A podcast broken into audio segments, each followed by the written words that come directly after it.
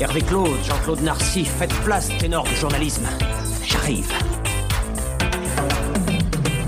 Ça va fuser les potins, les ragots. Ça vous ennuie si je vomis Bien manger, c'est important. À l'occasion, je vous mettrai un petit coup de polish. Vous êtes en train d'uriner sur ma voiture. Absolument. Et quand même, est-ce que je peux vous demander pourquoi?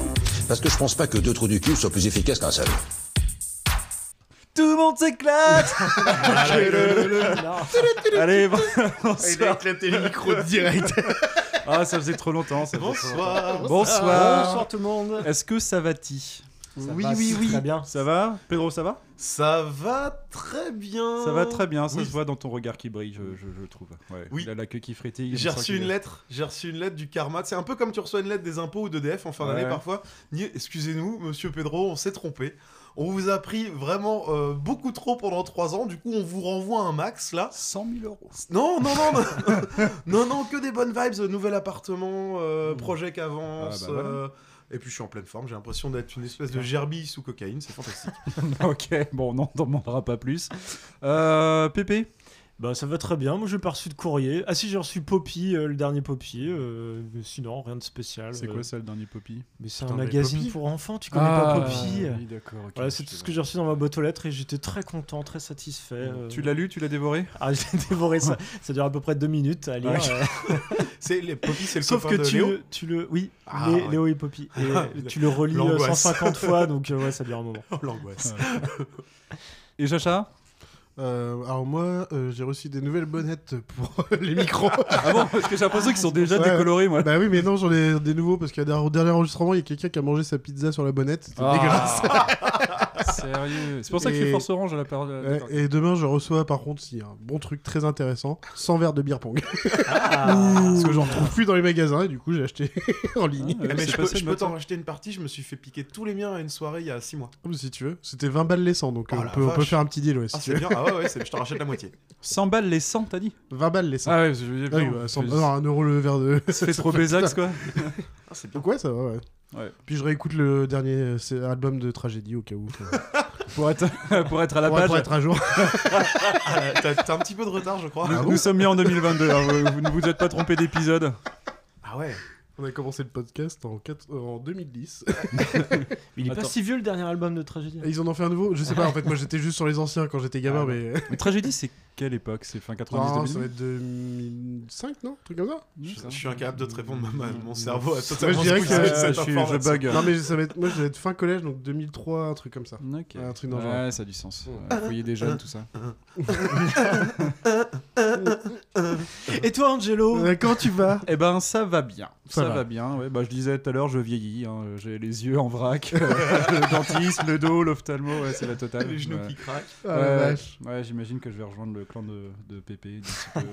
Oui, J'ai mais une tu très vois, bonne vue. tu- on a des sursauts parfois. Moi, je me sentais comme ça depuis un petit Mm. moment. Pépé, c'est pareil, t'as l'air en pleine forme. Je suis en pleine forme. C'est moi. quand les foulées du tram, Pépé? Eh ben c'est pas tout de suite, mais je les ferai. Je les ferai, c'est en fin d'année. Ah oui, c'est toujours si- d'actualité, ça Si je suis chaud. Non, non, non, non, non, non, Ah non, non, non, non, non, s'engage. J'ai rien dit, j'ai rien dit. Je crois que c'est en octobre, un truc comme ça. Ah, c'est vrai. 10 petits kilomètres. Eh. Ouais, Ah, à 10 km, ça se fait. non, ça, ça se fait, mais à 6 mois quand même. Ouais, ah, Oh, là, peut-être moyen. engage-toi au micro là. Je m'engage au micro à essayer. Bon, on en À reparlera. peut-être éventuellement participer sur un coup du sort. Bon allez, fini, euh, trê- trêve de niaiser. Euh, donc ce soir on est là pour quoi? On est là pour parler de post-apo, euh, donc pour parler de post-apocalyptique.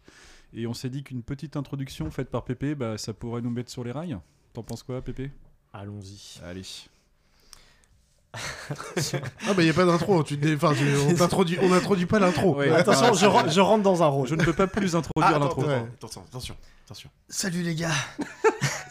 Je reviens de l'extérieur de la zone sécurisée. Ça ne s'arrange pas du tout là-haut. Je vous ramène quelques provisions. Regardez-moi ces merveilles. J'ai des raclures de vieilles boîtes de conserve, des champignons récoltés sur des rogneurs d'ongles, un demi-rouleau de PQ trempé et le meilleur pour la fin, une boîte de Twinkies. J'en ai chié, on s'est retrouvé bloqué par une averse de pluie acide d'urine d'alien. Ça a tout salopé ma combinaison anti-radiation.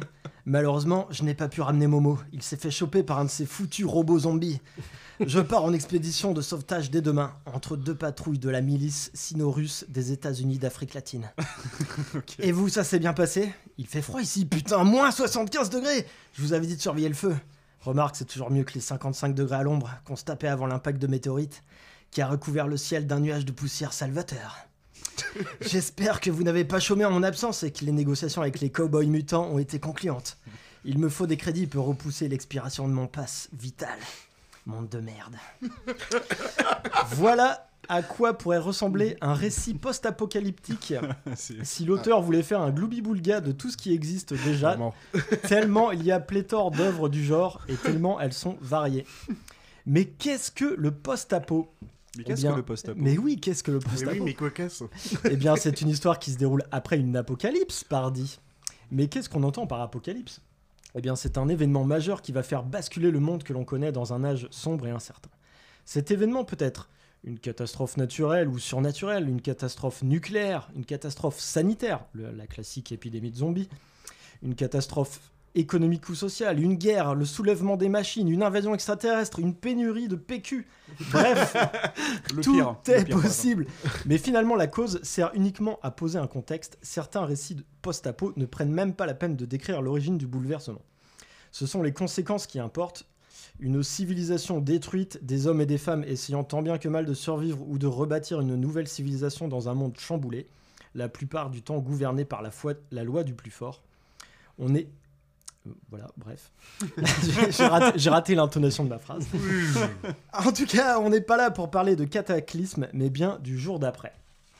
Comme le disait mon grand-père, c'est une bonne guerre qu'il leur faudrait à nos jeunes. On rase tout et on repart à zéro. On revient à une vie simple, chasser, cueillir, se défendre. C'est c'est cette version optimiste du futur que nous propose d'explorer ce sous-genre de la science-fiction qu'est le post-apo. Un retour à la dure réalité physique sans ordre social. Alors attention aux confusions entre dystopie et post-apo. Bien qu'ils se rejoignent et s'entremêlent, il ne faut pas les confondre. La dystopie dépeint les dérives de notre société actuelle quand le post-apo décrit un monde qui essaye de survivre ou de se reconstruire après sa fin.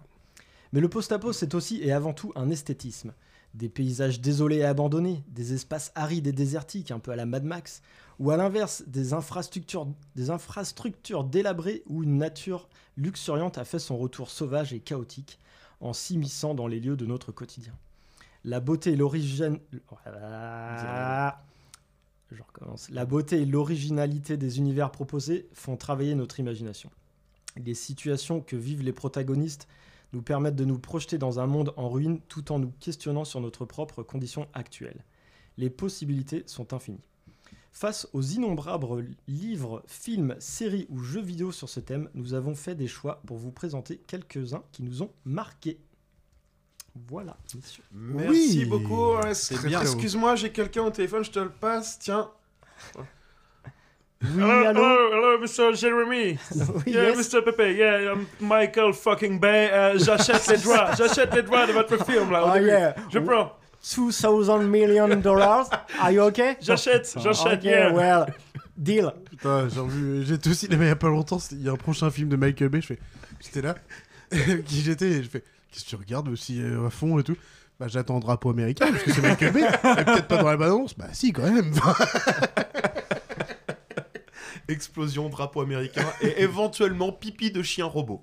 Ouais, ouais, La classique. La Transformers. classique, la classique Transformers. En tout cas, c'est une belle introduction bien exhaustive. Ouais, Merci beaucoup, Ça plante, Pépé. ça plante bien le décor. Eh bien, écoutez, euh, sans plus tarder, nous allons passer au quiz de Chacha. Let's go. Je me flétris au contact du vent. Sous mes poils gris, je sens le parmesan. Stéphanie de Monaco. Perdu C'est mes bites Attention, j'ai une, une phrase d'intro. Enfin, un petit speech d'intro. Messieurs, bienvenue dans la ville de Raton Laveur. L'entreprise Parapluie a malheureusement laissé échapper le virus café, transformant les citoyens de cette ville en infectés. Votre objectif est de retrouver l'antidote au bout du laboratoire en trouvant les 8 films post-apo pour ouvrir toutes les portes et atteindre cet antidote. Pour trouver ces films, vous aurez des synopsis mal faits de ces films. Merde. Un petit rappel, un super podcast Raconte-moi ta pépite. Sérieux. Et à chaque fois, vous aurez seulement 30 secondes pour trouver les films. Toutes les deux erreurs, l'un d'entre vous devra être sacrifié et devenir un infecté. Bonne chance à vous. Oh putain, ça pue ça. Ok. Vous êtes à 3 au début. Allez, donc on est, D'accord. on est en coop. Vous êtes en coop. C'est parti. Il n'y a pas de limite de proposition de film. vrai. Très bien, allez, ça va fuser. Les putains, les ragots. Putain, les ragots. Premier synopsis mal fait. Oui. C'est l'histoire d'un père qui ne s'occupe pas trop de sa famille au La quotidien. route. Et il doit ramener sa fille à sa mère. Ah, Il l'accompagne dans le train et il se trouve que le trajet. Dernier train pour Busan. Ah, Dernier train pour Busan. Facile. Et c'était pas vraiment du post-apo parce que c'est le début d'une apo. Oui, Ouais. C'était le seul que j'étais. Voilà, je le mets quand même. C'est imminent le post-apo dans ce film. Bien joué. Passez la première porte, les gars. Facile. Deuxième film. Purification d'urine pour se, re- pour se retrouver les pieds secs. What, c'est tout Euh, C'est tout. Purifi- Purification d'urine pour se retrouver les pieds secs. Les pieds au sec. Ça change pas grand chose. On est que sur du post-apo. Hein. Que sur du post-apo. Ah ouais, bah. Prometheus? Non. Le premier, c'était pas moi qui l'avais écrit. Oh Alien? Non.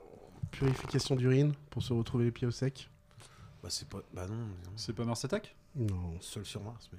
Non, je pense à ce. moi, Bah non, c'est- pas c'est du pas du post-apo. Bah non. Perdu. Bah non. Premier, premier lose. Waterworld, les gars. Ah ouais, ah bah oui. Bah voilà, ouais. Bah non, alors. Bah ouais, non. Bah oui, mais Ah, c'est Aucun surtout souvenir. pas. Ouais. Non, Ah, merci. C'est- souvenir. C'était il y a Bah oui, mais longtemps. Non, merci. Bah oui. Et pourtant, ce film. Quel bouseux. Moi, je trouve que c'est. Non, c'est pas si mauvais. C'est pas si mauvais. Ouais. En fait, c'est un peu un, un Mad Max, mais euh, Ah. avec un décor euh, très différent, quoi. C'est- Vous me faites mal. C'est pareil, t'as des, des espèces de punk. euh, Ça a euh, coûté plus de 200 Ah oui, putain mais le- de ah bah millions oui, de ça, dollars. Ouais, ça c'est sûr. Avec ça, tu fais combien de bons films Ah bah, Suzanne Lindon, je te dis pas le nombre de De bons films, on a dit. de Ah, pardon, pardon, Bim, pardon. Suzanne. Pour toi, ça. Troisième film. Pour l'instant, il n'y a pas de perte. Mais à la prochaine erreur, il y aura une perte, les gars. Ah merde. L'ISS, au service de météo, de météo Terre, rate toutes ses prévisions. Gravity. Nine. Mais non. Non, non. c'est pas- Armageddon. L'ISS, L'ISS. au service de météo Terre, rate toutes ses prévisions. Euh, Armageddon, c'est pas ça alors Non. On n'est pas C'est sur pas un film Geostorm, catastrophe. euh. hein. Parce que je pensais à Don't Look Up, peut-être. mais Ah, on, est un peu, euh, on est en catastrophe. Ah. Don't Look Up Entre les deux. Bah, en fait, c'est que la partie apocalyptique a été Geostorm. Fait évitée parce aussi. que. Geostorm. Geostorm. Geostorm. Ah ouais, Exactement. trois fois, je l'ai dit Bien joué, putain. Je me suis Ouais, pas fadé cette saloperie au cinéma pour ne pas me rappeler pour cette question de, de cette merde. Ah mais oui, cette histoire. nanar, ça. Quelle horreur, le pire film de tous les temps que Ah j'ai ouais. pu voir au cinéma de toute ma vie Et même de mes autres vies. et de mes autres vies. Et des Attention. prochaines. Numéro 4. Vous arrivez à la moitié. Allez. Toujours s'il y a une erreur, il y en a un qui est perdu. Oh, ça va, les menaces. Amérissage après un voyage dans le temps pour retrouver la statue de la liberté. Euh, Euh, le jour d'après. Planète des Ouais, singes, bien le jour d'après. Planète des singes. Oh, bien joué. Ah, moi, je pensais au jour d'après aussi. ouais. Ouais. Non, mais trompé par le côté, euh, il marche dans la neige à côté de la statue. de la L'affiche du film. Voilà, c'est ça, un petit peu, ouais. Par contre, l'amérissage. Oui, Dans le bon, jour bah, d'après. euh, Oui, oui, hein, voilà. bah, ouais, Euh, oui, en... Oh, c'est quand même des scènes oh, qui se passent dans le oh. film à chaque fois. quoi. ok, oh. Ok, En éventuellement. tout cas, on est toujours vivant. ouais, ouais. ouais c'est- euh, c'est pas On mal. s'en c'est pas sort mal. bien, là. Un chien tente de sauver son maître d'une attaque de photophobique. Je suis se une passe légende. je suis une légende, je suis une légende, je suis une Trop légende. facile, les gars. Oh, j'avais pas arrêté l'autre. Je suis une légende. Je suis une légende. Bah oui. Attends, il essaye de, de sauver son maître de. D'une attaque de photophobique. Ouais. Des gens qui ont peur de la lumière. D'albinos. Je disais, ils ont peur d'être en photo. Tu te rappelles, c'est c'est ce film qui est sorti un petit peu après 28 jours plus tard, en beaucoup ce- moins bien. ce- ce- ce- le livre, le livre est voilà, génial. En fait, ce qui est dommage, c'est que le livre est incroyable. J'en ferai une chronique de ce livre si on fait. Vampire. un de Il ces paraît quatre. que le livre est top. Euh, Ah, mais vraiment. Ouais, je euh, vérifie un jour, mais ouais, ouais, il paraît. Apparemment, il va y avoir une suite. Il n'y en avait pas eu plusieurs Avec Will Smith. Ah non, tu parles du Oui. film. Ah non, ouais, euh, ouais, du film. Ah bah non, l'auteur. euh, D'ailleurs, avec euh, mort, Will. Smith. Ça s'appellera Je suis pas encore Parce mort. qu'en fait, du- non, mais Je suis toujours une légende. pour ceux qui n'ont pas vu le film classique, avec Will Smith, tu mais comment c'est possible? Mais en fait, t'as une fin alternative qui existe. Ah. Oui, mais Ah. c'est toujours aussi pour. Par Ouais, contre, il y a eu c'est un vrai, autre film, Je suis une légende, adapté du bouquin, qui est euh, avant celle de Will Smith dans les années 60, il me semble. C'est peut-être. Je crois que c'est une production Ah italienne d'ailleurs. Ouais, bah alors Ah du bah coup, non, ça me l'a pas trop vendu là, mais. ouais, mais euh, je crois qu'il me semble que c'est pas si mal en vrai. Ok. Ok. Euh, C'est pas Nanardesque. Numéro 7. Non, numéro 6, excusez-moi. Oh merde. On approche. Très très grande vague de froid, attention au loup. Bah, Le jour d'après. Le jour d'après. Voilà. là, là, on l'a. La main noire. C'est logique. C'est la main ont, noire. ils- ils ont brûlé tous les livres de comptabilité de la bibliothèque. J'attends de voir si vous Ah avez oui, 7. vrai, Je sens que ça va être un peu plus. Ouais. Attaque d'extraterrestres, trouvez l'oméga. Attaque d'extraterrestres, trouvez l'oméga. Attaque Oh. d'extraterrestres, trouvez l'oméga. Mars Attack. Attaque d'extraterrestres. Independence Il. Day. exprès de répéter, il y a un truc là. Cloverfield. Cloverfield. euh, Armageddon. Mec dit juste les films qu'il connaît de post-apo quoi. Bah, euh, avec des extraterrestres dedans. Ouais, Attaque euh, d'extraterrestres, trouvez l'oméga. Mars J'ai Attack. aucune idée de ce que c'est que ce truc. Du coup, je vais manger une chips. On va peut-être en perdre un avant la dernière. hein. Oh putain, je sens que Ah oui, là, si on répond pas, on en perd un. Ouais. Ce sera à vous de choisir d'ailleurs. Oh putain, c'est encore pour moi. C'est qui vous sacrifiez Oh, Angelo, Le black de est pas l'équipe. aussi raciste que ça. Mais Vous l'avez pas, vous avez que dalle. Ah, j'ai rien. dalle. Et les enfants, je me sacrifie. Parce que je suis vraiment, je, je sers strictement à rien, donc euh, allez-y. C'était Edge of Tomorrow. Ah ouais. Ah, mais je l'ai pas vu. Oh, je l'aurais jamais eu. Non, je l'ai pas vu non plus. C'est avec euh, Tom Cruise. Tom Cruise. Tom Cruise. Ouais, bah non. Non. Tom Pop Cruise. Du coup, on perd Pedro. Euh, Ouais, ouais, je me sacrifie. Ouais, Ouais, ok. ouais, ouais. Ok, bon, bah, Non, je suis vraiment vilain. Du coup, s'il a coup, les prochaines réponses, il a pas Ah, il peut pas répondre là, c'est fini. Non, mais hein. je, je, je peux vous les mimer en mourant. Est-ce que vous pouvez nous mimer votre, votre film le plus connu? Ah, C'est vraiment un grand acteur. Ah, c'est magnifique. Et Du Attention. coup, je vais me servir de l'orangina. The last one. Allez. Accouche. Oh là. Ah bah oui, juste au dernier moment.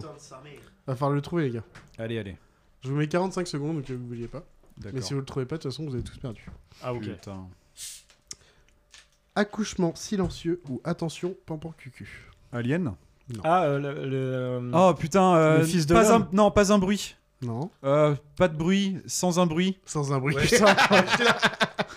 Bien joué. Euh, c'est John Krasinski. Eh ouais, très bon film.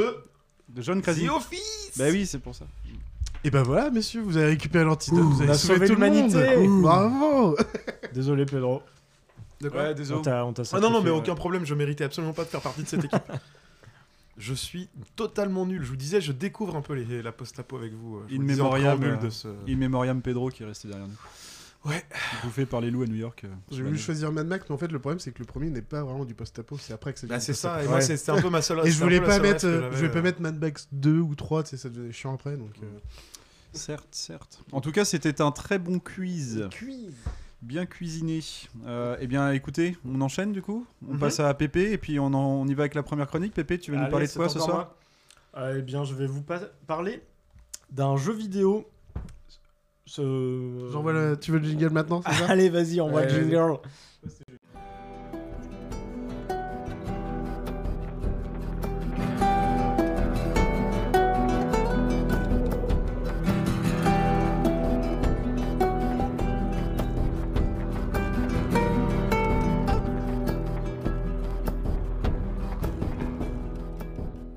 Et donc, euh, peut-être certains d'entre vous l'auront deviné, je vais parler du jeu vidéo The Last of Us.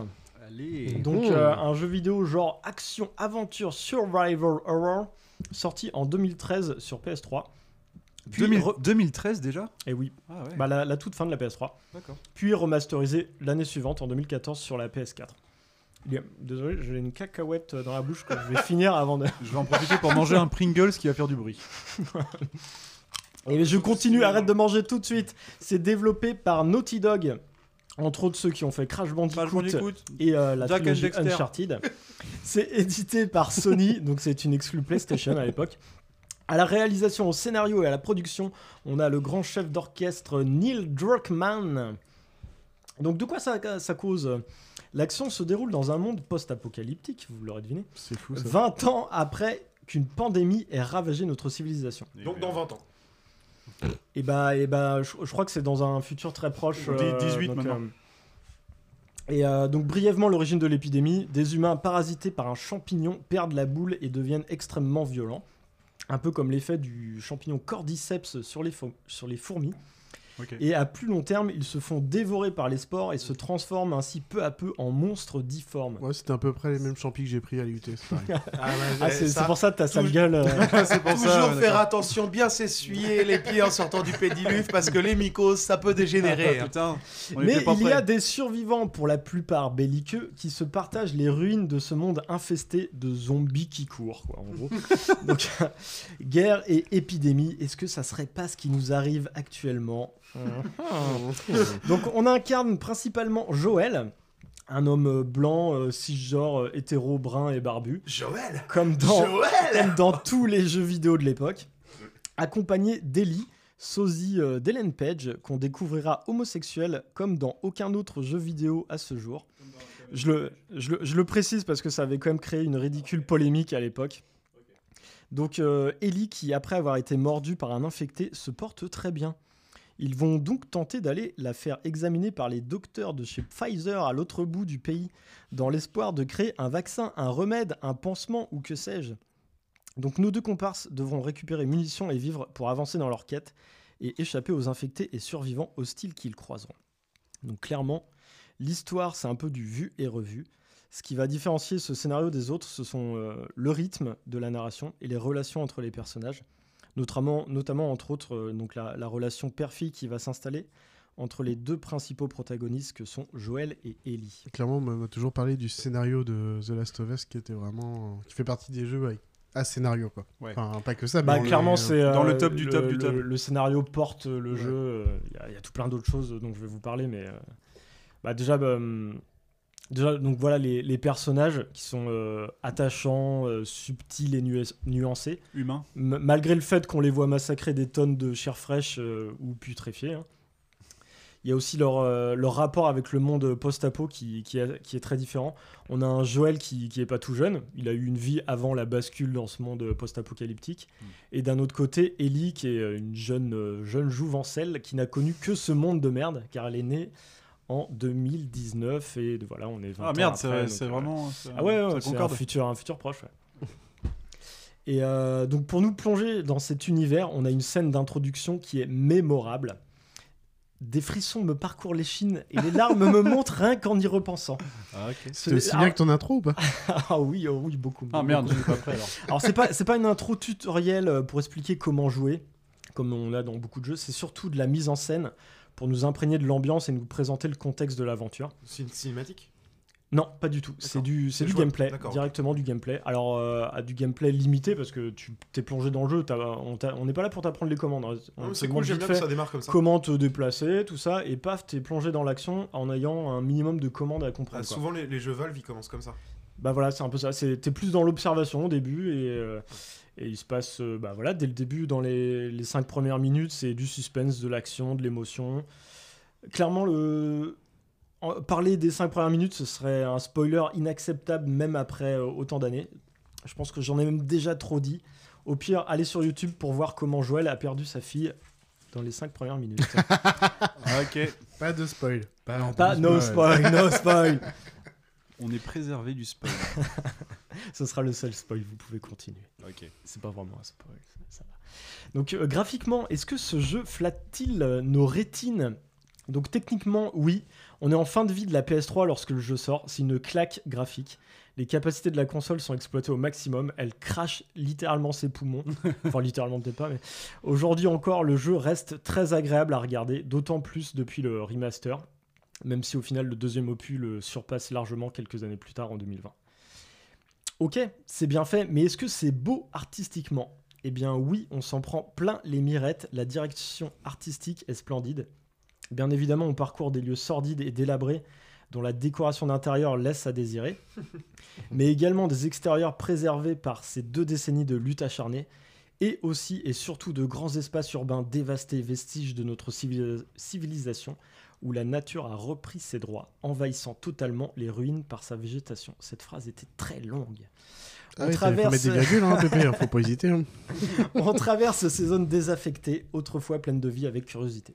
On est clairement dans l'imagerie classique du post-apo, avec euh, également quand même des scènes qui, qui se démarquent. Je pense euh, notamment à une scène où il y a un zoo qui, euh, qui bah, tout- tout- tout- toutes les grilles sont ouvertes et on se retrouve face à des girafes alors qu'on est en pleine, euh, en pleine zone urbaine. C'est, ça côté- fait des scènes très originales. Petit côté Jumanji. Ouais, C'est exactement pareil. C'est tout à fait pareil. C'est une référence intéressante.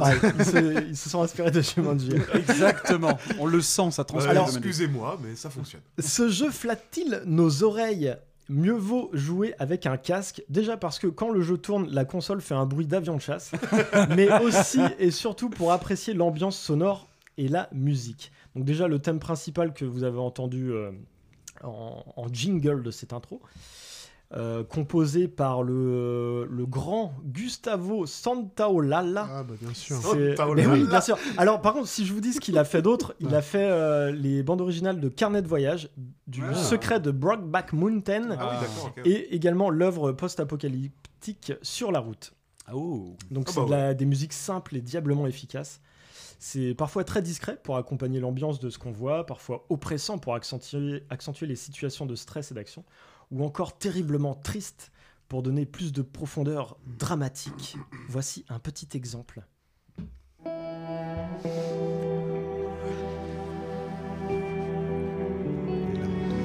On dirait Red Dead Redemption euh, 2 des fois. Ah, il y a un petit air. Alors c'est un peu ces, ces musiques-là qui, qui m'ont fait chialer peut-être euh, au début.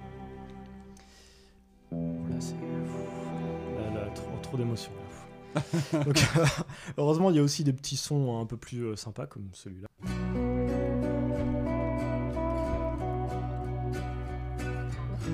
Voilà, des petits, des petits sons d'ambiance. euh, Là, pour le coup, c'est... euh, On n'est pas quand même sur du truc funky funky non plus. hein. on est clairement pas sur du funky. Je crois qu'il n'y a pas, sur toute la, la bande originale, il n'y a pas un seul truc vraiment funky. Mais euh, c'est quand même voilà, des, euh, des, des émotions différentes, un peu variées. Et, euh,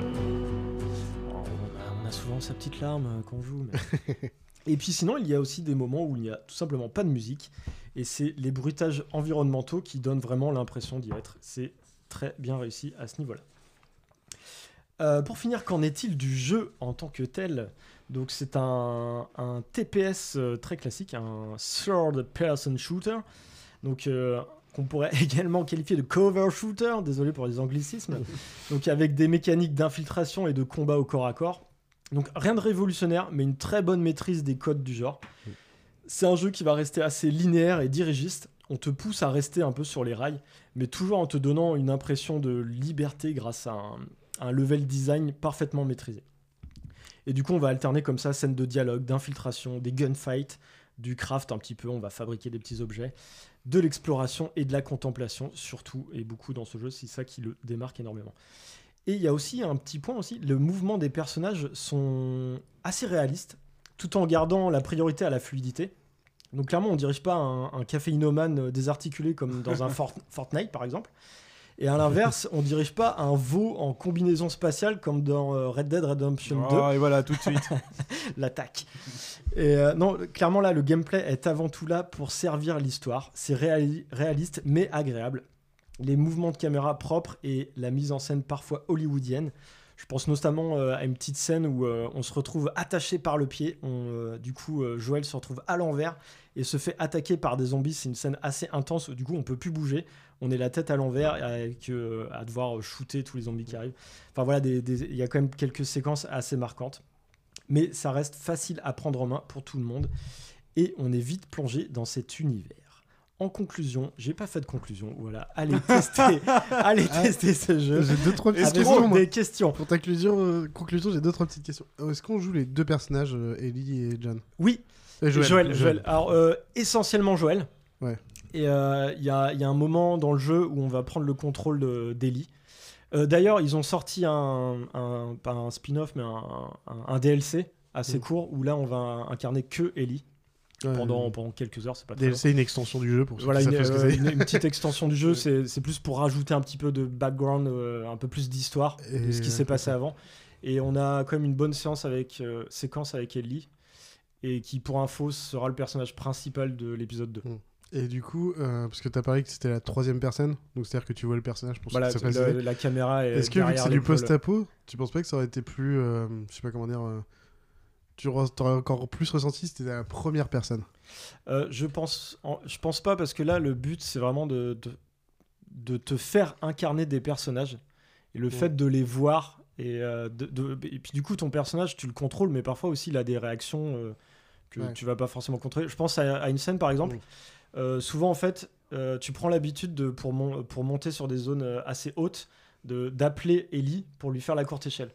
Et t'as une séquence à un moment en fait, il s'est passé un truc très très violent, très fort qui a un peu traumatisé Ellie dans, dans le jeu. Et à un moment tu l'appelles et elle, elle vient pas. Et tu vois ton personnage en position pour faire la courte échelle. Mm. Et tu vois sur son visage euh, qu'il réagit, chose, ouais. il fait ah qu'est-ce qui se passe?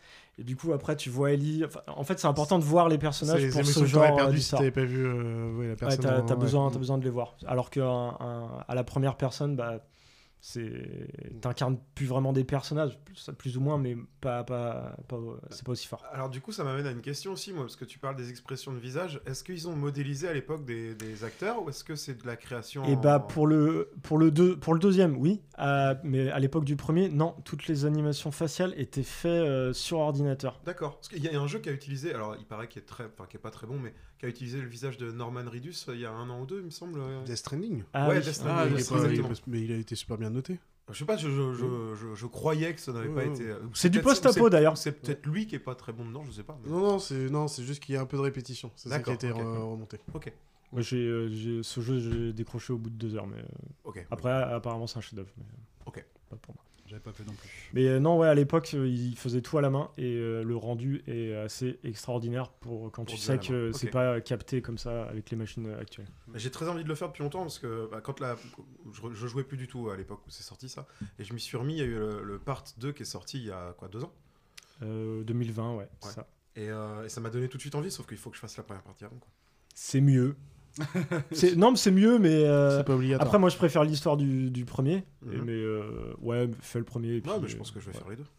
tu- ah, Ouais, pas- parti pour quelques heures. Il a pas spécialement mal vieilli le, le premier. Non, non, franchement, il a ah, surtout si tu fais le remaster, il a pas mal vieilli. Et puis j'ai euh, pas des attentes de ouf moi en plus. hein, ouais, donc, ouais. euh, je suis pas, un- je suis pas un gros gamer comme peux- vous. Et puis le, le premier est pas si long que ça, t'es sur une, on va dire 15-20 heures.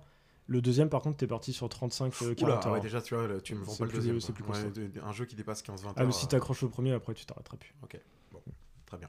Merci. De rien. Oui, en Merci. tout cas, ça donne envie. Ouais, clairement.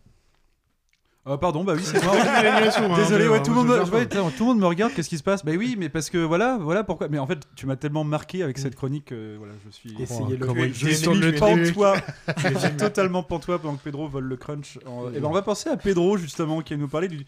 De quoi vas-tu Tu nous n'auras pas parler, le temps de Pedro, manger du tiens crunch, Pedro. Je vais vous emmener en voyage en train ce soir, Ah, les gars. Voyage, voyage Tiens, en plus, j'ai une Ça. petite musique pour. Euh, Allez, balance.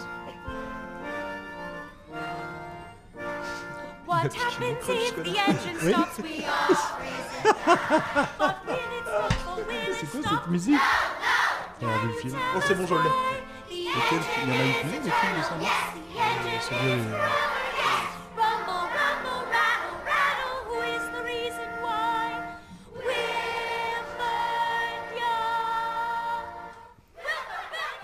Bravo les enfants Ah, c'est c'est bien que tu illustré ça comme ça, parce qu'on va parler de cette scène un petit peu plus tard. Ouais, ça m'étonne pas. Je vais vous parler d'un film de 2013 de Un film, 2h06, un drame science-fiction de Boon Joon-ho, avec Chris Evans, euh, Jamie Bell et. Tilda Swinton, entre autres. Mm. Hein, voilà. Mm, mm. Chris Evans, Captain America. Exactement. Ah ok, merci. voilà.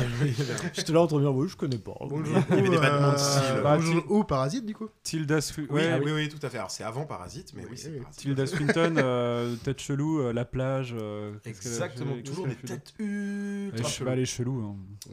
Alors ce soir, euh, je vais- je- j'ai décidé de m'inspirer d'un des membres éminents de ce podcast, pas parce qu'il présente ce soir et que je veux lui lécher le cul, mais un peu quand même. Hein et donc j'ai décidé de vous le faire ça en trois parties. Après vous avoir d'abord, euh, ah, ah, bah, après vous avoir d'abord Ça a euh, intérêt d'être carré. hein. donné un synopsis. Je, je vais donc vous résumer euh, mon- mon- cette œuvre en trois parties. Alors, c'est- j'ai fait une chronique plutôt pour des gens qui l'ont vu. Donc je vais d'abord vous donner le synopsis. Ensuite, si vous ne l'avez pas vu, bah, je vous invite à passer euh, au chapitre suivant de ce podcast, ou bien à aller voir le film et à venir nous réécouter, puisque ça va être un peu full spoiler. Le synopsis, c'est donc, nous sommes en 2031, une nouvelle ère glaciaire. Les derniers survivants ont pris place à bord du Snowpiercer. Un train gigantesque, un gigantesque pardon, condamné à tourner autour de la Terre sans... Pardon, excusez-moi. Non, y a pas de mal, vas-y. Tu t'es en train de te moucher par terre Non, j'étais en train de renifler au contraire. Pardon, vas-y Pedro. Un train gigantesque condamné à tourner autour de la Terre sans jamais s'arrêter. Dans ce microcosme futuriste de métal fendant la glace, c'est recréer une hiérarchie des classes contre laquelle une poignée d'hommes entraînés par l'un d'eux tentent de lutter. Car l'être humain ne changera jamais. Alors, C'est un synopsis un petit peu simplet, je trouve, que j'ai trouvé chez nos amis d'Allociné. Ouais, mais, ouais. Ouais, mais en même temps, c'est assez vrai. C'est assez vrai. On, on- on va. Alors, j'ai pas, pas trop envie de vous raconter plus que ça le film. Je vais plutôt l'analyser et on va parler de quelques scènes cultes à travers de cette analyse. Donc, c'est pour ça que je vous invite plutôt à aller le voir si vous ne l'avez pas vu. Tant pis pour toi, Pépé. Tu ne peux pas faire pause C'est pas ce grave, c'est pas grave. Tu vas te faire. J'avais essayé la. BD, j'avais décroché. euh. Qui, a lu la BD d'ailleurs Non, je l'ai pas lu le comics. euh, Du tout, du tout, du tout. C'est français pourtant. C'est français, ouais, le, le transpersonnage. ouais. Tout à fait. À l'origine, une bande dessinée en trois volumes. C'est d'ailleurs le titre de ma première partie.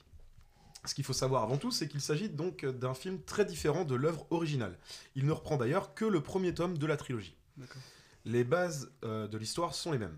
Un train faisant le tour du monde regroupe les seuls survivants de la planète. L'intrigue relate la traversée du train de la queue à la tête par un héros aux motivations aussi diverses qu'ambiguës. Bien qu'il s'agisse d'une adaptation, Snowpiercer est une vraie œuvre personnelle du réalisateur Bong Joon-ho, dans laquelle on retrouve les éléments habituels de son cinéma, anti-héros, mélange des genres, ambiguïté entre le bien et le mal. Et le social. Tout est le- Mm, sur, trame, sur trame sociale Mm. totalement. Mais j'y viens, ne t'en fais pas. Quand on regarde de près, le pitch est complètement absurde. D'une part, c'est assez difficile de croire que des scientifiques du monde entier aient pu lancer un projet aussi peu fiable sans en mesurer les effets. On va faire un TGV. Ouais, ouais, ouais. Non, mais c'est plutôt le, le- ce, qui a, ce qui a entraîné le dérèglement Oui. climatique. Et donc, euh, le concept d'air glaciaire, c'est un peu tiré par les cheveux. Voilà. Et c'est à moins que ça soit les mecs de Geostorm qui aient pété un plomb et que ça soit une suite à Geostorm, peut-être dans un Encore univers ce parallèle. film. parallèle. Ouais, ouais, il y a peut-être, il y a peut-être un métavers. Il faut quand même le voir un jour ou l'autre. Ouais, non, voyez, voyez cette bouse une fois dans votre vie pour savoir Ah ce que c'est vraiment qu'un mauvais film. Un métaverse. J'ai vu Cosmic Sin, c'est bon. ça. Ouais, remarque, il paraît que c'est dans, dans le même, du même acabit. Ouais. Non, c'est Donc clair. c'est- c'est euh, euh, c'est vraiment tiré par les cheveux, je vous disais, et c'est encore plus tiré par les cheveux euh, pour ce concept de train unique solution de survie qui ferait en plus le tour du monde. Je explique un peu le délire en un an à peu près, je crois d'ailleurs. Moi, c'est plus ça qui me fait bizarre, c'est que le mec il a réussi à créer des rails de train. Ouais. Qui font le tour du C'est monde ça. et de créer son train. Et c'est le seul qui reste. Et il le fait pendant l'ère glaciaire, parce que c'est au-dessus du coup. Non, non, non, c'est- il le prévoit avant. c'est Il le c'est prévoit avant. avant, ouais, c'est- En fait, c'est une, c'est une- Donc c'est encore plus chelou pour le coup. Non, Ouais, parce non, qu'en fait, si tu c'est veux, ça fonctionne. Je suis pas certain que c'était même fait à l'origine pour. euh, Non, c'était pas prévu. Ça, quoi. Lui, il C'est avait. plus une attraction qu'autre chose. Le Je crois qu'ils en parlent quand même vite fait, juste pour dire ça a été son rêve de gosse d'avoir le, c'est train qui fait le tour du monde et qui vit dedans, quoi, en fait. Et d'ailleurs, il y, a une- carte qui est dessinée. Alors, je sais plus si c'est dans le film ou si je suis allé la chercher ailleurs, mais il y a une Non, carte. dans le film, Oui, il me semble bien. Il y, a, il y a une carte du, du- du trajet à travers le monde et c'est tout à fait plausible en fait. Techniquement, c'est faisable. D'accord. Bon, Euh, donc tous ces éléments, euh, bien qu'ils soient quand même alambiqués, euh, ils sont là pour mettre en place une allégorie de notre monde et surtout des comportements humains. Partie 2, les enjeux. Ça sera la partie majeure de mon récit.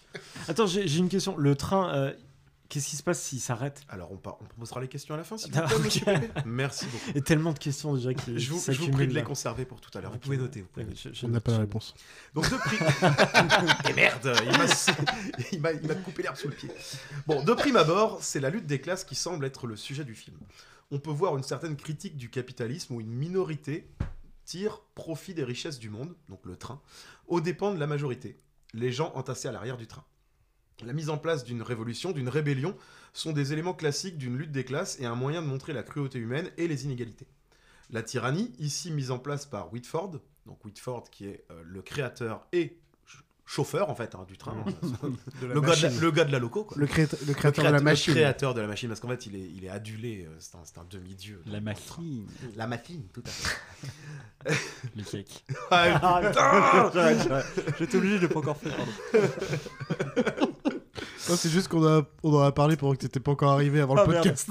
Et euh, d'ailleurs, euh, la tyrannie euh, qui est mise en place par Whitford n'est pas très éloignée de, la, de celle de la dynastie Kim en Corée du Nord, par exemple. Voilà. C'est un autre sujet qui est dénoncé euh, dans le film. Et là, euh, on ne peut plus parler de critique du capitalisme du tout. Mais encore une fois, ces différents éléments de l'intrigue, s'ils enrichissent bel et bien le film, n'en sont pas le cœur. Le sujet principal de Snowpiercer, c'est l'humain. L'homme, ses comportements, ses désirs, ses envies, quelle que soit sa classe et sa situation. Ainsi, Boon Joon-ho cherche avant tout à traiter des réactions humaines à travers des- les différents personnages. C'est pour cela qu'il prend bien le temps de tous les présenter. Dès le, dès le départ, on a vraiment des voilà, on a un passage sur chacun. Mais ce qu'on sait d'eux, c'est en surface. En fait, c'est assez simple et caricatural pour que tu comprennes rapidement. Et voilà, exactement. En fait, il dresse, il dresse un petit peu ce que vont être euh, les gens pendant une heure et demie, mais à la fin, c'est pas si simple. Oui. Donc même Whitford est plus ambigu qu'il n'y paraît et se révèle pas forcément heureux dans sa situation de privilégié qu'il est prêt à abandonner.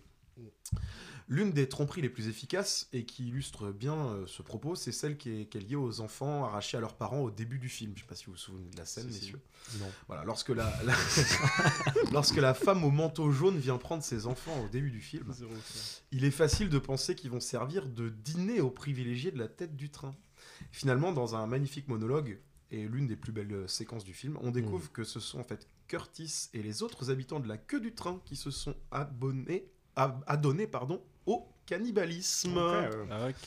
Lorsque Curtis rejoint finalement Whitford, donc il réussit à traverser tout le train, spoiler, hein, vous vous en doutiez un petit peu. Oui, on imagine bien que c'est le pitch. Voilà.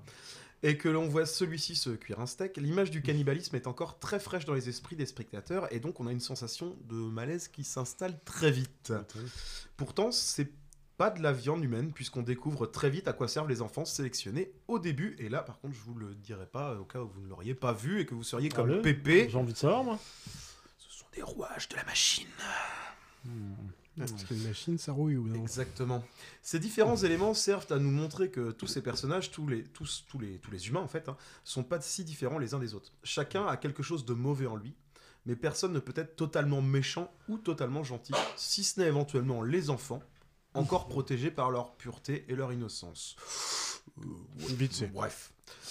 Euh, en s'intéressant à chacun, on découvre ses motivations, ses faiblesses, et tous ces adultes semblent finalement vouloir des choses très similaires. L'un des, l'une des, pardon, l'un, l'un des, l'une des autres séquences majeures du film, c'est celle du wagon école. Donc c'est le- l'extrait qu'on a entendu tout à l'heure. Mhm. On imagine bien ce passage charcuté dans la version américaine qui fait d'ailleurs 20 minutes de moins que la version internationale du film. C'est vrai Tout à fait, cher ami. Celle-ci rappelle par bien des aspects certains films de Paul Verhoeven, notamment Robocop ou encore euh, et surtout Starship Troopers. Ah, Sauf yes. que dans ces films, les séquences en question étaient des vidéos de propagande. Ici, c'est l'intégralité de la scène Mm. et du wagon qui évoque la propagande. C'est l'institutrice, une personne vivante, réelle, qui incarne cette caricature déshumanisée. Et elle éduque les enfants du train comme le ferait une vidéo de propagande, comme le ferait un système dictatorial. Tout à l'heure, on entendait donc une chanson à la gloire de Whitford, le créateur de la machine. Mm. Parce que tous ces gamins sont nés dans le train. hein. Ils Ah, ont je suis connu désolé, j'ai pas réussi à la trouver en français, impossible. C'est pas grave, c'était très Mais bien. du coup, en gros, c'est vraiment, ils chantent euh, Vive la machine, vive la machine, vive Wilford, vive Wilford. En gros, c'est à peu près Ah ça. J'aime bien les paroles, je trouve ça. je En plus, ça vraiment très bien. Ce formatage de mouton est une critique de la tyrannie, mais probablement aussi du système éducatif, sinon Boon Joon-ho euh, n'aurait sûrement pas choisi le cadre scolaire. Celui-ci dénonce un système conçu pour formater les individus selon un modèle plutôt que pour les aider à développer leur propre pensée. À ce sujet d'ailleurs, Keith Richard a d'ailleurs dit un jour que l'école était uniquement un moyen d'habituer les enfants au futur rythme de travail qui les attend. Mm. Si c'est Keith Richard qui le dit. hein. En plus, il y a un petit truc avec bah, l'institutrice.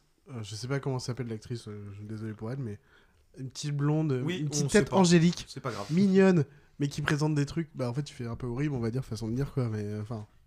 Ouais. Dictatorial, dictatorial, comme tu l'as dit. ouais. J'en viens donc à ma troisième et dernière partie. Ah. La morale. La fin du film se déroule en trois temps. Le monologue de Curtis, déjà évoqué plus haut, le face-à-face entre Curtis et Whitford, la survie des deux enfants et leur premier pas dans ce nouveau monde. Le face-à-face entre le héros et le méchant dictateur est un moyen supplémentaire après l'aveu de cannibalisme de Curtis. De rebattre les cartes, une fois, et d'appuyer encore une fois là où ça fait mal. Curtis est-il celui qu'on croyait? Eh bien, c'est pas le seul, puisque Gilliam, son ami et mentor, assassiné un petit peu plus tôt, euh, pardon, assassiné un petit peu plus tôt dans le film, est- est- dans le film, pardon, était en fait un allié de Whitford. Alors pour toi, Pépé, qui ne l'a pas vu, il est joué par un type qui est un petit peu le Morgan Freeman du pauvre asiatique. ok. Non, mais c'est le vieux sage du fond du train qui a un Mm. petit peu élevé Curtis. Avec une grosse voix. Vas-y, Curtis, je crois en toi, tu peux le faire. Cette révolution ira au bout de ça. Avec un bras Ah, en moins, avec, un en- avec bras en moins. Avec euh, un bras, enfin, exactement. Perdu Et moins de charisme. bite Pour être puni dans ce train, en fait, parce que comme le train euh, bah, circule à une aire glaciaire, si tu fais une connerie, il y a un petit trou, on ouvre une petite trappe et on met un de tes membres dehors qui glace. Et quand on le rentre, Ouais. on le casse avec un coup de maillet Voilà. et ça explose comme du verre. Voilà. Du coup, il a des membres en moins. On se doute qu'il a fait Pour le coup, c'est un spoil des kéké. 5 premières minutes, ça. Ouais, voilà. on, se doute, on se doute qu'il a fait le kéké, du coup. Euh, Voilà, donc en fait, Gilliam, ce, ce- ce fameux Gandalf de fond du train, Tu sens le parmesan voilà, est un allié de Whitford. Un Whitford aux intentions moins horribles qu'il ne semblait au, au premier abord. S'il endosse clairement le rôle de dictateur, ses actions ont un seul but, la survie des habitants du train. La révolution n'est qu'une supercherie orchest- orchestrée avec Gilliam pour, entre autres, réguler la population et assouvir le désir de rébellion dans un cadre voué à l'échec. Sauf que cette fois-ci, la révolution a été au bout et que Whitford invite alors Curtis à prendre sa place. Cette fin est finalement assez similaire à deux autres œuvres de science-fiction que sont Matrix ou 1984. Matrix tout d'abord car finalement la logique était assez similaire. Neo n'est finalement qu'un objet, un patch de la matrice qui, utilisé à bon escient par l'architecte, permet de créer une nouvelle version de la matrice plus saine et donc plus redoutable. Neo est ici clairement notre Curtis, convaincu de faire le bien, menant une révolution de bout en bout, soutenu par Gillian qui joue ici le rôle de l'oracle. Soutien indicible de- du héros de la rébellion qui n'est finalement que l'associé du grand méchant Whitford l'architecte, dans le but de renouveler et d'améliorer l'univers dans lequel évoluent les humains, la matrice d'une part, le train de l'autre. Ce final rappelle également, je vous le disais, celui de 1984, où dans un processus similaire, le héros découvrait que l'opposition à Big Brother n'était qu'une mascarade mise en place par le parti lui-même. Winston, le héros, finissait complètement déshumanisé. Bah, c'est un peu la même chose dans Snowpiercer. Alors que Curtis peut choisir de prendre la place de Whitford et ainsi continuer avec ses faiblesses typiquement humaines, il fait le choix de perdre son humanité en mourant. Mais contrairement à 1984, en faisant ça, il permettra à deux enfants nés dans le train de survivre et peut-être de construire un nouveau monde. Et Bah. voilà, messieurs, c'est ce que j'avais à vous dire ce soir sur Snowpiercer que j'ai vu trois fois. La première fois il y a 3-4 ans en me disant c'est pas mal. Euh, Une deuxième fois il y a quelques mois en me disant c'est vraiment pas mal. Et que j'ai revu pour le chroniquer ce soir. Et ouais, c'est vraiment un bon film. Est-ce que tu vas tenter la série du coup? Non, la je, série, faut pas la regarder. je suis pas sûr. Ouais, non, c'est Alors le seul pas. truc qui est intéressant dans la série, c'est le début quand ils expliquent, euh, parce que la queue du train, à l'origine, les gens qui sont dans la queue du train n'étaient pas prévus dans le, dans le train. Mm. Et il y a la petite scène pour montrer qu'en fait, que les gars, le, le gel arrive, parce que c'est un truc assez violent à cause du truc euh, scientifique, mais c'est vraiment assez euh, instantané limite. Et tu les vois courir et qui sautent dans la queue du train, et du coup c'est pour ça qu'ils se retrouvent euh, dans le train et aussi euh, laissés de côté. C'est le seul truc intéressant par rapport au film qu'on n'a pas. Mhm. Mais après, en fait, c'est non, c'est un polar en fait. C'est le mec, il y en a un Ah, qui, a était policier, et du coup, il a le droit d'aller un peu voyager pour faire des enquêtes. Sinon, c'est de la merde en fait, du Ah, coup, c'est la pas série. Oui, J'ai regardé c'est une demi-saison, gros, une grosse deux, deux tiers de la première saison, et j'ai arrêté. J'ai fait non, Ouais, non, ça, c'est ça me- ça me disait trop rien non plus. Mm. Mais c'est vrai que de- de- ce- c'est pas mon, c'est pas mon genre de cam, euh, ce, ce- ce genre de film. Je sais peut-être le premier film post-apo, non parce que j'avais dû, j'avais dû voir le jour d'après, donc je l'ai pas trouvé génial. Mais dans, dans le genre post-apo, j'en avais pas vu beaucoup. Et euh, première fois que je l'ai vu, je suis peut-être passé un tout petit peu à côté de, de toute la portée euh, symbolique qu'il y avait. Je me suis concentré beaucoup trop sur euh, ce que j'avais à, à l'image. Sur l'histoire. Je devais être un peu fatigué aussi. Mm. Et quand tu le revois une seconde fois, c'est vrai que tu as tout un pan d'écriture, peut-être parce que tu connais déjà la fin, donc tu fais beaucoup plus attention aux détails Oui, aussi bien sûr.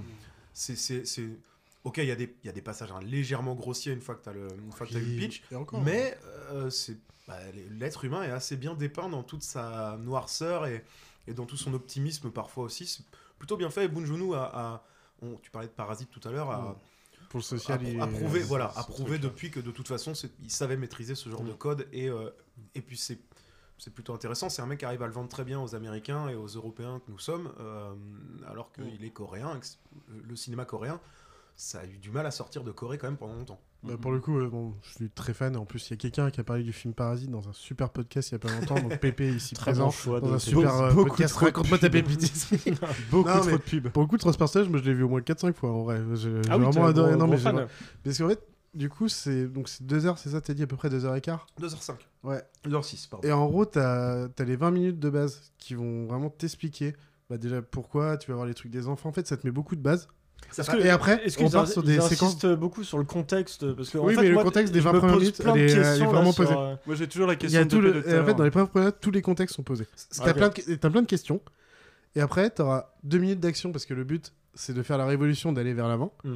Et t'auras deux minutes d'action pour passer un peu de wagon en wagon. Après, on se repose 20 minutes. Et du coup, il y aura des explications. Après, deux minutes d'action, v- 20 minutes de pause.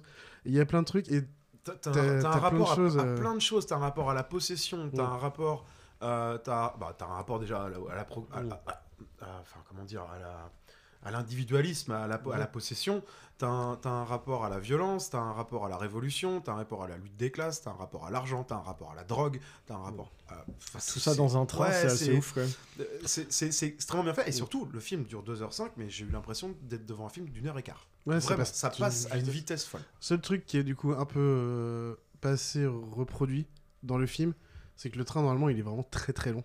Oui, Dans la série, alors, il explique que c'est genre 1000 wagons quoi. C'est vraiment très Ouais, long. là- là, Et là dans, la, effectivement- dans le film, vu que c'est sur deux heures, on est sur je sais pas une quarantaine de wagons, j'en sais rien, une Ouais. cinquantaine. euh, On- le voit il y a un duel, Oui, en euh, plus tu le y vois dans, un, dans un virage. Dans un virage, tu vois le bout. Et tu vois vraiment le début et la fin. Et Ah oui, c'est pas normal. Tu peux voir euh, de vitre en vitre. quoi. On En est fait, sur euh, un train qui doit faire grosso modo peut-être un kilomètre euh, en, en théorie dans le film. Sacrée puissance de locomotive euh, pour tirer Ah, ça. c'est la- c'est la machine de Ah bah, Whitford. c'est la machine- c'est la machine de Whitford. Mais euh, Whitford, du coup, pour revenir à la question de Pépé, euh, qu'est-ce qui se passe si le train s'arrête? Il me semble qu'en fait, euh, bah, ça Ouais. gèle et tout le monde meurt. On hein. n'a pas. Ah bah, pas- non, en train fait, c'est. claque. En fait, c'est le mouvement qui C'est fait si la qu'il se machine réchauffe, s'arrête. un truc comme ça. C'est si la machine s'arrête, c'est pas le train. De toute façon, c'est une différence parce que. Mais si en même temps ça s'arrêtera, parce que oh, ils le disent un moment, juste un petit truc, c'est que des fois, bah, il y a des moments- y a des glaces qui sont remises sur le rail, et de taper dans les glaces, ça fait aussi l'eau potable qu'ils vont récupérer. Mm. Tu vois, c'est plein de petits trucs qui vont t'expliquer comment marche vraiment le train aussi petit à petit. Ouais. Plus le social et tout. Il y a, il y a un mec, grosso modo, il y a un type qui a inventé plus ou moins le mouvement perpétuel, mais Ouais. euh, aidé par l'humain, quoi qu'il arrive, et, et il a recréé des écosystèmes à travers tous les wagons. Tu as un wagon qui renferme euh, euh, toute espèce, de, toute espèce de, de poisson, par exemple, un, un wag- un wagon aquarium. Alors effectivement, j'imagine que dans la série ou dans le livre surtout, Mm. ça- tu dois beaucoup plus pouvoir développer tout ça et, Ouais. avoir, et faire un plus dans les détails, beaucoup plus impressionnant. plus ouais. Là, là, c'est c'est un des trucs un peu pauvres du film. Mais ce qui fait que, comme il a réussi à axer sur le truc beaucoup plus social, les interactions Ouais. entre les gens et tout, bah, tu passes un peu à côté de ces détails techniques qui, effectivement, sont un peu déconnants et tu passes facilement au-dessus. quoi. Et tu passes sur des questionnements. Qu'est-ce qu'on fait si quelqu'un devient un meurtrier dans un train ou des- je sais pas. Enfin, Oh, il y a très peu de personnes. sont, ils sont un peu milice. les uns sur les autres. Ah mais quoi. qu'est-ce que oui mais comment tu fais comment tu gères euh, enfin plein de choses comme ça en fait Il y a, il y a une milice, tu vois, donc en fait, ouais, t'es t'es obligé, de- c'est un microcosme, quoi. euh, Mais euh, ça aurait pu être dans un, dans un, dans un, dans l'espace ou parce que ça a d'ailleurs été fait, ce genre Ouais. de choses. Ça, Mais là, pas- à l'échelle d'un train, c'est intéressant parce que tu as une progression linéaire du, du- du bas de l'échelle vers le haut. Ça, ça reprend vraiment le, Ouais. le mythe de l'échelle sociale, quoi. La pyramide de Maslow. là. Ouais, c'est- pour ça que ça rentre vite dans la tête tu fais oh je suis à l'arrière du train je suis une, je suis une Ouais, en fait, c'est si simple. je vais à l'avant du train je suis le meilleur C'est simple à comprendre. en tout cas la, base est simple euh, mais c'est beaucoup plus complexe que ça C'est ça. Est-ce que les, les gens qui vivent dans cet univers, on leur fait miroiter euh, un monde meilleur euh, Est-ce qu'on leur donne de l'espoir en leur disant Eh, ça peut-être qu'on va s'en sortir Ça dépend euh, déjà de, quel, dans quelle part, de quelle partie du, de- du train tu parles. Ouais. Si Ah t'es à, si t'es à l'arrière, tu sais que t'as pas grand chose à espérer, mais tu sais que ça exi- qu'il existe mieux. Donc, t'as cet espoir de tu- pouvoir y mais accéder. tu peux juste espérer aller plus loin dans le train ou espérer sortir du train un jour, ça on n'en parle même pas. alors aussi par contre le seul truc qu'on dit dans les 5 premières minutes c'est que l'arrière du train une fois que tu y es tu y restes Ouais, c'est ça. Ah oui, alors oui. que dans les autres ils savent pas ce qui se passe Enfin, quand en fait on a toujours le point de vue de ceux de l'arrière du train. Qui, Ah, après, qui, euh, qui vont dans, qui vers l'avant La- L'avant est représenté de façon très baroque, euh, c'est très très champagne, très. T'as Oui, l'impression d'être dans un mauvais Un film truc- de Baz Luhrmann, mais c'est fait quoi. ouais. Ouais, un ouais. mauvais film de base, c'est-à-dire n'importe quel Pardon, film de euh, et oui, pourquoi j'ai dans un film de Baz Luhrmann, Voilà, c'est très pastel, très champagne. Oui, oh, putain, ouais, c'est vrai. que- Très vilain visuellement. Ouais. Oh là là là là là il est sur Netflix hein, ça fait des années Ah, qu'il est sur Netflix Comment euh, ça s'appelle déjà son Snowpiercer Ah oui, non, je- non, non, c'est pas, c'est pas de mon film que je parle. Tu parles de ah mais Greg- parce que Greg ça Gatsby, euh, personnage c'est pour ça que je Euh, pensais non, je, pensais au film de, de Baz Luhrmann. Oui, Moulin avec- Rouge. Putain, Moulin Ah, Moulin Rouge, Ah. c'est lui aussi, ouais. Que c'était Gatsby. Gatsby. Putain. Ok, Gatsby, bah ouais, très bien. euh, ouais, le, Merci, ouais, bah mine de rien, moi ça fait longtemps que je l'ai pas vu, ça donne, euh, ça donne envie de le revoir, ouais. Et comme tu dis, Sacha, en fait, enfin, la- les dernières nouvelles que j'avais eues du transpersonnage, en fait, c'était la série Netflix et euh, j'avais regardé avec un demi-œil, j'ai dit non, c'est mort, c'est vilain.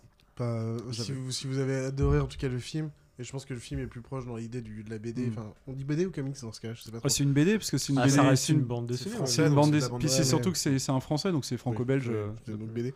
Mais du coup, je pense qu'on se rapproche plus de l'idée euh, sociale et tout machin, alors que là, on part sur un truc euh, policier à la con. ouais, ouais, ouais. Bon, bah très bien, bah du coup, on va enchaîner avec euh, moi. Allez, jungle Sans Allez, transition. jungle.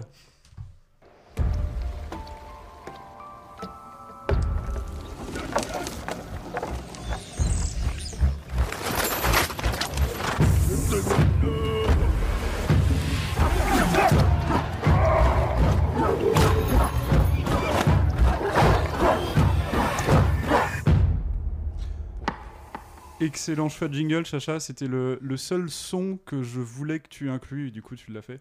Alors, ce que vous venez d'écouter, avant que je vous parle de ce que je vais vous parler, c'est le générique de la série euh, Si, où en fait le générique est euh, sur un fond noir, puisque euh, dans cette série, donc tout le monde est aveugle, et tout est basé sur le son. Donc, en fait, à chaque fois qu'un son apparaît, une percussion, un bruit d'oiseau, etc., vous avez euh, un élément visuel euh, comme une pulsation qui apparaît et qui, euh, avec la répétition du son, forme bah, un cordage de pont, euh, un arbre, un oiseau qui s'envole, etc. j'ai- moi, j'ai regardé le, juste le générique pour euh, préparer le jingle parce que j'ai pas vu la série. Et franchement, le, le générique est vraiment très beau. Mais en fait, la plupart du temps, t'as pas de son. C'est vraiment le Mm. seul moment où quasiment t'as du son en fait. Ouais, ouais. Bon, ben bah, voilà, donc je vais vous parler de Si. Eh bien, euh, Si, je vais vous le présenter en deux parties. Parce que je fais toujours plus concis. Un jour, je vais vous présenter, un jour, je vais vous présenter un truc en une partie. Ça, ça va être violent. incroyable Ouais. Donc, euh, en deux parties, bah, la, la première partie, je vais vous expliquer évidemment bah, le synopsis et puis quels sont les éléments post- post-apocalypti- apocalyptiques que l'on retrouve dans cette série. Et puis en deuxième partie, bah, tout simplement pourquoi s'y attarder, pourquoi je vous en parle. Alors pour commencer, comme d'habitude, quelques données pour vous donner un peu de contexte. Donc euh, Si, euh, c'est une série de science-fiction post-apocalyptique américaine de 2019, donc c'est très très très très très récent. Euh, il y a deux saisons jusqu'à aujourd'hui, mars 2022. Euh, c'est fait par, pour et euh, sur Apple TV+. J'ai envie de juste te dire, avant Oui. que tu continues, parce que le si, faut peut-être expliquer, c'est S-E-E pour Oui, voir en anglais. J'allais vous poser la question juste après, mais Ah, euh, excuse-moi, bah, allons-y. Donc oui, le sens de tu- si, ça veut dire voir. Alors il faut savoir qu'au Québec, c'est euh, ça s'appelle Jour Noir, et je trouve ça pas bête comme euh, traduction parce que euh, on y retrouve assez bien. Je vous verrai ça plus tard. Donc c'est écrit par Steven Knight, qui est le créateur de Qui veut gagner des millions, figurez-vous. Et oui, et également le scénariste pour la BBC de plusieurs séries, dont Peaky Blinders. euh, J'allais euh, le dire. voilà. Je, je hochais du. du- Elle est réalisée par euh, Francis Lawrence, alors euh, qui est le réalisateur de Constantine, de Je suis une légende pour le coup, donc on Ah, sur du post-apo mais moins moins, moins tétère. Constantine, c'est pas un bon film, mais moi j'ai une nostalgie dessus. Donc, Ah bah moi Ouais. j'aime bien. Jamais vu, nostalgie dessus, je sais que Jamais vu, film. toujours voulu le voir, mais voilà. Et je sais que ça m'a vieilli. Et euh, Hunger Games, bon, pas ouf. Euh, Red Sparrow. Hunger Games, bon, c'est un- c'est un autre-. C'est- que des films qui ont des, euh, qui ont des photographies pas dégueulasses. Alors, je vais y venir, mon cher Pedro. Alors, euh, la production est en cours pour une saison 3. Ça, c'était la dernière, information, la dernière pardon, information que je voulais vous donner. Elle a commencé en mai 2021, donc on peut s'attendre à une saison 3, j'imagine, d'ici la fin de cette année, ou sinon 2023 maximum. Attends, Ça Euh, a commencé en mai 2021 Il y a la, déjà deux production, saisons? la production de la Ah. saison 3, pardon. Oui, Tu as compris, ouais. Excuse-moi, d'accord. La production de saison 3. Donc, euh, donc voilà, oui, l'élément visuel, je, tu- tu- je vais développer ça juste après. Donc, euh, le sens de si, bah écoute, du coup, tu l'as donné, donc ça, comme ça, c'est réglé. Désolé, ouais. Euh, donc je vous explique le, je vous explique l'histoire avant que vous spectateurs abordiez le premier épisode de cette série. Donc au 21e siècle, un virus a pratiquement décimé toute la population humaine, ne laissant à peine que 2 millions de survivants en tout et pour tout sur le globe. Ces survivants ont perdu le sens de la vue et cette perte devint héréditaire. Ah. Et oui, ça, ça pue. Embêtant, ça. Et donc, euh, on estime, parce que c'est pas précis, euh, tout ce qui est en lien avec notre époque devient quelque chose de mythique. Mhm. euh, mais on estime que l'histoire se passe environ 600 ans après notre ère. Et donc, quand la série commence, le spectateur peut témoigner très vite d'un retour à Mhm. l'état primitif de la civilisation humaine, comme nous l'a bien expliqué Pépé dans l'introduction, qui fait vaguement penser à l'âge du fer. voilà, quand vous regardez les Ouais, décors, la- leur manière de. C'est con, mais oui, même parce qu'ils ont, ils ont quand même la notion au moment où ils ont perdu la vue. Enfin, mais par contre, vu que t'as plus le soleil, t'as plus rien, tu peux pas savoir à quelle année t'es. Et puis bah, la transmission, des, le- la transmission Ouais. des savoirs, enfin voilà. Par- pardon, désolé, mais super temps pour les moches. ah, t'aimerais bien vivre là-dedans. hein. Là, je peux dire que les ados, ils ont pas besoin de porter de masque. hein. Reste la laine à gérer quand même. Oui, alors en plus, quand tu vois l'hygiène de vie dans le bordel, enfin bref. enfin, bref. Euh, donc voilà, c'est un, un retour à l'état primitif de la civilisation humaine dans laquelle les sociétés ont trouvé de nouveaux moyens d'interagir socialement, de construire, de chasser. Bref, de survivre. Dans ce monde, le concept de vision est devenu un mythe que l'on élève à une aptitude divine exclusive.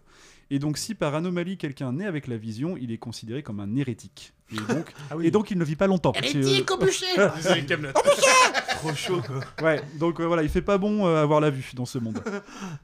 Et donc, euh, donc là maintenant, on passe à l'histoire euh, dès le pilote. Donc dans les montagnes, une femme enceinte cherche refuge au sein de la tribu des Alkeni, alors qui est une probable altération du nom du fleuve Allegheny dans l'ouest de la Pennsylvanie, comme dans plein d'autres noms de lieux que vous verrez dans cette série. Euh, le chef Baba Voss, qui est incarné par Jason Momoa, donc euh, Game of Thrones, euh, Aquaman. Aquaman, euh, Suicide de bite, bien sûr. Ok. qui ne pépon qui ne pas Jason Momoa j'étais pas prêt. J'étais pas prêt. Euh, j'étais pas prêt. Voilà. Euh, euh, donc voilà, un canard. Et euh, donc ce chef, il est stérile et il décide de se marier avec elle et d'adopter ses futurs enfants. Là où ça se complique, c'est que leur père biologique, Gerla Marel, est activement recherché par la reine Sibeth Kane du royaume des Payan, qui est jouée par Sylvia Hawks. Alors Sylvia Hawks, c'est une néerlandaise qui joue dans Blade Runner 2049, la tueuse euh, froide psychopathe, et euh, ce rôle lui va à... Enfin, je, je vais m'attarder sur qu'une seule ça, fois, mais euh, ouais. Ah, incroyable ce film, que vous le vouliez ou non. Non, je suis d'accord avec Angelo. Ah bah oui. Et euh, bref, donc, pour, euh, donc ce mec est, est activement recherché pour hérésie à cause de son don de vision et la rumeur se répand en plus qu'il engendrerait ça et là des enfants qui seraient à leur tour doués de la vue. Commence donc là là là. Le zizi magique. commence donc une grande traque qui va entraîner dans son sillon la jeune famille que je vous ai présentée précédemment. On a totalement perdu Pépé. Totalement. Du coup, je vais faire une pause alors. Ça me dit pas que c'est le zizi magique. Parce que moi j'allais juste te dire, putain, le mec il a quand même la vie C'est un tranquille quoi. Du coup, non mais le côté, il a engendré vraiment, il se balade pour engendrer ou il, euh, c'est juste qu'il se balade et il a engendré Alors, il se balade parce qu'il est activement traqué. Donc, euh, il Ah se oui, balade, voilà. mais il a pas trop le choix de se balader. Il est obligé de. Et de, au Et fur des voilà. balades, il est quand même, euh, ça se passe bien quoi. Au, fu- au fur et à mesure de ses pérégrinations, monsieur engendre. Ouais, d'accord. Exactement. Ok. C'est vrai. Et donc, les, les, les, les enfants qu'il engendre sont doués de la vue, donc ça fout pas mal le bazar euh, voilà, par là, là où il passe. que des hérétiques partout quoi. Voilà. Donc, euh, donc voilà. Donc, donc l'histoire commence dans. euh, alors, juste pour vous donner la, une des toutes premières scènes, euh, et sans vraiment vous divulgacher, une des toutes premières scènes, en fait, c'est une scène de bataille de guerre entre euh, la tribu justement euh, qui est dirigée par Babavos et, euh, et les Witchfinders, donc les, les, trackers généraux de la reine. Et cette bataille est incroyable. C'est intéressant Incroyable. des batailles entre aveugles. mais- Incroyable. Longtemps qu'ils sont aveugles. Non mais, Ah non, alors attention, je pense que c'est dans le bon Alors, sens. Je dis dans le bon vais, sens. je Ça vais fait des années qu'ils sont aveugles. Ouais, ils sont je- toujours en fait, je vais, je vais vous expliquer ça. Je vais vous expliquer ça euh, tout de suite. catastrophique. Ça fait penser, tu sais, c'était les Jeux paralympiques il y a pas longtemps. Le, j'imaginais une épreuve de biathlon aveugle et ça me faisait beaucoup rire. Alors pourquoi, pourquoi s'y attarder? Euh, Donc premièrement pour l'aspect visuel. Il y a décidément quelque chose. Alors je vous en avais déjà parlé euh, il y a quelques épisodes euh, parce que je vous avais recommandé plusieurs séries Apple TV Plus d'un coup. Mais euh, il y, a, décidément quelque chose de différent dans ces séries d'Apple TV Plus. Alors là je m'avance. Euh, c'est une une supposition purement personnelle, mais je suspecte euh, un matériel technologique propriétaire de la marque à la pomme au niveau des lentilles et des caméras et ou de la post-prod photographique pour avoir cette telle netteté de rendu de, en courte focale constante qui donne un aspect cinématographique permanent. Euh, vous avez sans arrêt des scènes au format panoramique, euh, un, un format qui est, que, en fait, que vous ne retrouvez pratiquement jamais en fait, euh, dans un format de série, quel qu'il soit. Donc Ah, voilà. Faut sortir la thune quoi. Dans Mandalorian, Voilà, tu il l'as faut- quoi. Mais, il- alors, J'allais dire The Mandalorian, il Hormis The Mandalorian, Hmm. seule exception. Bah, je suis en train de me demander, mais t'as raison. Euh, et je n'oublie pas la colorimétrie. Euh, voilà, euh, c'est très beau. Si vous n'avez pas compris mon blabla, c'est vraiment très beau. D'autant plus que si vous ajoutez à cela les différentes locations pour la régie en pleine Colombie-Britannique, les décors sont sublimes. Le casting est très solide, donc euh, je vous ai parlé de, de Jason Momoa en tant que Babavos, un chef brutal et charismatique au passé ténébreux. Euh, la reine qui est, alors je vais vous expliquer parce qu'elle est, vraiment spéciale. Euh, mention spéciale à ces deux acteurs-là. Vous pouvez aussi ajouter Christian Camargo, alors qui joue dans Dexter et House of Cards. Euh, et qui joue le glaçant Tamak Tijun, collecteur de taxes royales et général en chef de la traque, incroyablement charismatique, joue- incroyablement joue flippant. quoi dans Dexter Parce que, Alors je ne sais plus, Ah, désolé, de j'ai pas noté. Euh, et Dave Bautista en Edovos, le frère cadet de Babavos, Dave Bautista, gardien de la galaxie, euh, Mhm. bah, Blade Runner 2049 lui aussi, désolé. Voilà, l'histoire qui prend de plus en plus de profondeur est un autre atout. Avec des tournures qui font qu'on attend la suite, tout simplement. L'aspect social n'est pas oublié. Euh, l'aspect social de cette société dénuée du sens de la vue, les manières d'interagir, de communiquer, par exemple les cordes qui substituent les messages. Euh, le signe de main, ils se font quand ils, euh, comment dire, quand ils sont dans la confidence au lieu de se parler l'un l'autre, puisque tout le monde peut, peut s'entendre, en fait, ils signent dans la paume de main de l'autre. Le- le- les manières de se mouvoir, de voyager, etc. et donc, j'ai fait juste une ligne pour les 1, 2, 3, 4, 5 mots qui suivent. Les combats sont justes, et je l'écris en lettres capitales. Point incroyable, point. Alors, il faut que je vous explique pour- pourquoi. En 600 ans, l'humanité, du coup, a surdéveloppé euh, ses Tous les autres autres sens sens, ouais. Dont Louis. Et donc, euh, Louis, ils ont une telle perception fine des choses qu'on en, on en dirait presque un sixième sens. C'est-à-dire que euh, euh, au début de cette scène de, de bataille, en fait, le chef Babavas fait, consulte son oracle. Et en fait, son oracle, c'est juste une femme qui a une nuit qui est tellement fine qu'elle peut estimer le nombre d'adversaires en face à une fourchette plus ou moins précise. Et quand le combat commence, tout euh, est basé sur des pièges au sol en fait, pour avertir l'ennemi. Et c'est une chorégraphie sanglante incroyable. euh, l'ennemi. la- T'avertir, plutôt. À ma, avis, la- ma mère, elle aurait ah, kiffé être dans ce monde-là. à la moindre direct- expiration, euh, la moindre expiration est fatale, c'est-à-dire que le moindre son plus haut que l'autre euh, signe votre arrêt de mort. Voilà. Donc on est sur des combats qui sont silencieux et extrêmement bien chorégraphiés. Attention, euh, il n'y a aucune maladresse dans ce qu'ils font. C'est exactement ce que j'allais et parce que et j'allais malgré presque vous dire la chose suivante. En fait, les personnes qui ont la vue plus tard dans la série et qui, par exemple, vont euh, euh, utiliser un arc, etc., en fait, sont les moins bons combattants puisqu'ils ne basent tout que sur leur vue. Mm. Euh, donc, ils ne sont pas très furtifs, par exemple. Ils, se, font, ils se font vite entendre. Euh, leurs mouvements euh, sont assez grossiers parce que, comme ils ont la vue, ils pensent qu'ils sont au-dessus. Mais en fait, ils sont pas très rapides. Enfin, voilà, il faut, il faut voir, euh, il faut voir pour le croire. Il en faut fait, imaginer l'humanité dans un sens et du coup on Ouais. a tout fait sans, sans celui-ci C'est ça, et c'est incroyable. Donc, et donc, et donc, suite à cette phrase, attention, chers spectateurs. Attention tout d'abord à cet aspect lugubre permanent, cette violence et cette insécurité latente qui peuvent éclater en moments d'ultra-violence inouïe. À tout moment, ça pète des crânes, ça viole des gens. Euh, Il y a des jambes, des doigts, des sexes qui partent comme euh, au vent et qui volent au vent comme ça. Non mais c'est vraiment très très Si, violent. ah oui comme dans la chanson de Céline Dion et Garou Sous le vent, exactement. Et c'est encore plus violent que Garou. Ah, ouais, putain, encore comme quoi, violent, même ouais. sa voix. Bref, tout ça pour vous dire, c'est très très gore. Mm. Euh, ça fait pas dans la suggestion. Euh, et donc à cela s'ajoutent des scènes sexuelles très malaisantes qui sont parfois en lien avec le viol, souvent en lien avec la reine qui aime tu- faire dans l'inceste. Le mec, il Ou pas à sinon- en même temps. donc. Ou sinon, euh, cette reine, cette même reine qui aime se masturber pour entrer en communication avec les dieux. surtout qu'il sait pas que c'est la bonne femme hein, surtout c'est pas pareil donc euh, voilà, mention toute particulière donc à cette reine Kane qui vaut le détour dans l'instabilité psychologique et les troubles sociopathiques, euh, dans le genre imprévisible et incontrôlable que cela soit du personnage ou peut-être même de la série en général. On est là, vous êtes avertis. Voilà, deux saisons, chacune de 8 épisodes, ça se mange.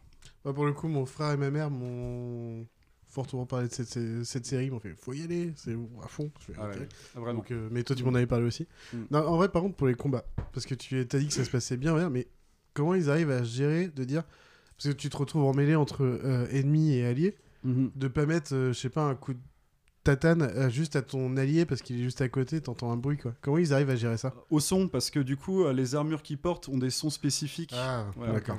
Ah, il faut, ouais, il il faut fallait- voir. il faut voir cette série, explication, c'est incroyable. Je dis, c'est pour ça moi, que ma mère, elle, elle aurait performé dans un monde comme ça, parce que moi, quand je rentrais de boîte, tu sais, un peu beurré, euh, j'avais pas encore tout à fait l'âge d'y aller, ou pas le droit aussi.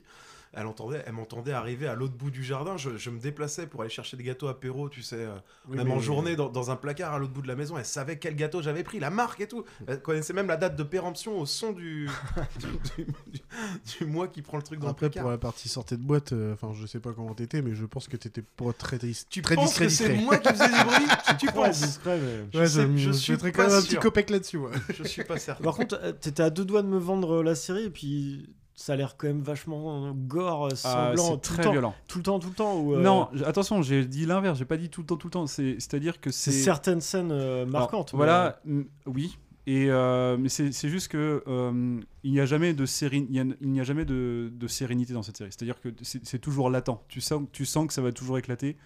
Euh, c'est peut-être aussi dû aux interactions sociales justement. On est dans un monde post-apo, euh, post-civilisation, donc euh, les gens essayent de survivre, donc tout le monde est plus ou moins sous pression à fleur de peau tout le temps. Donc voilà, ça peut vite éclater. euh, Donc, il y a une voilà. bonne baisse quand même.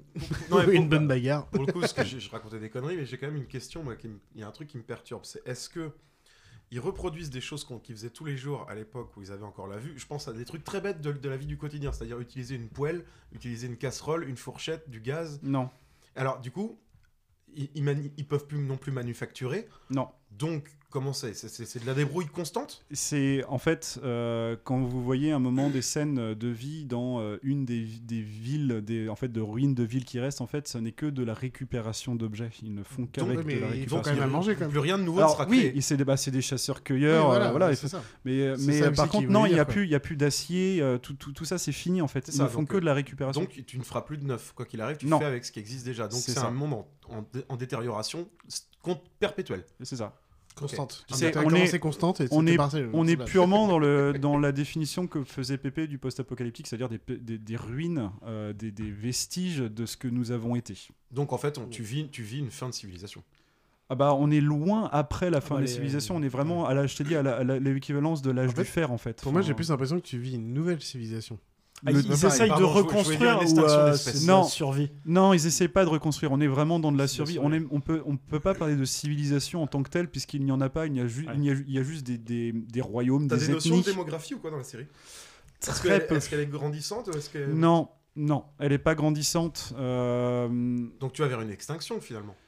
Non, on est dans, encore une fois, on est dans de la survie. Enfin, euh, on est dans, dans une, dans une forme de stagnation en fait. Enfin, l'humain cherche à survivre. euh, Mhm. voilà. après tu vois qu'il y a une évolution euh, tu vois ils ont des sens qui se développent euh, Oui, mais ça mais ça, c'est pas quelque ça, c'est chose, pas tu le vois. C'est-à-dire que euh, ça a été fait avant le spectateur. C'est les 600 ans d'évolution qui Ouais. ont suivi. Mm. Et donc quand tu regardes le premier épisode.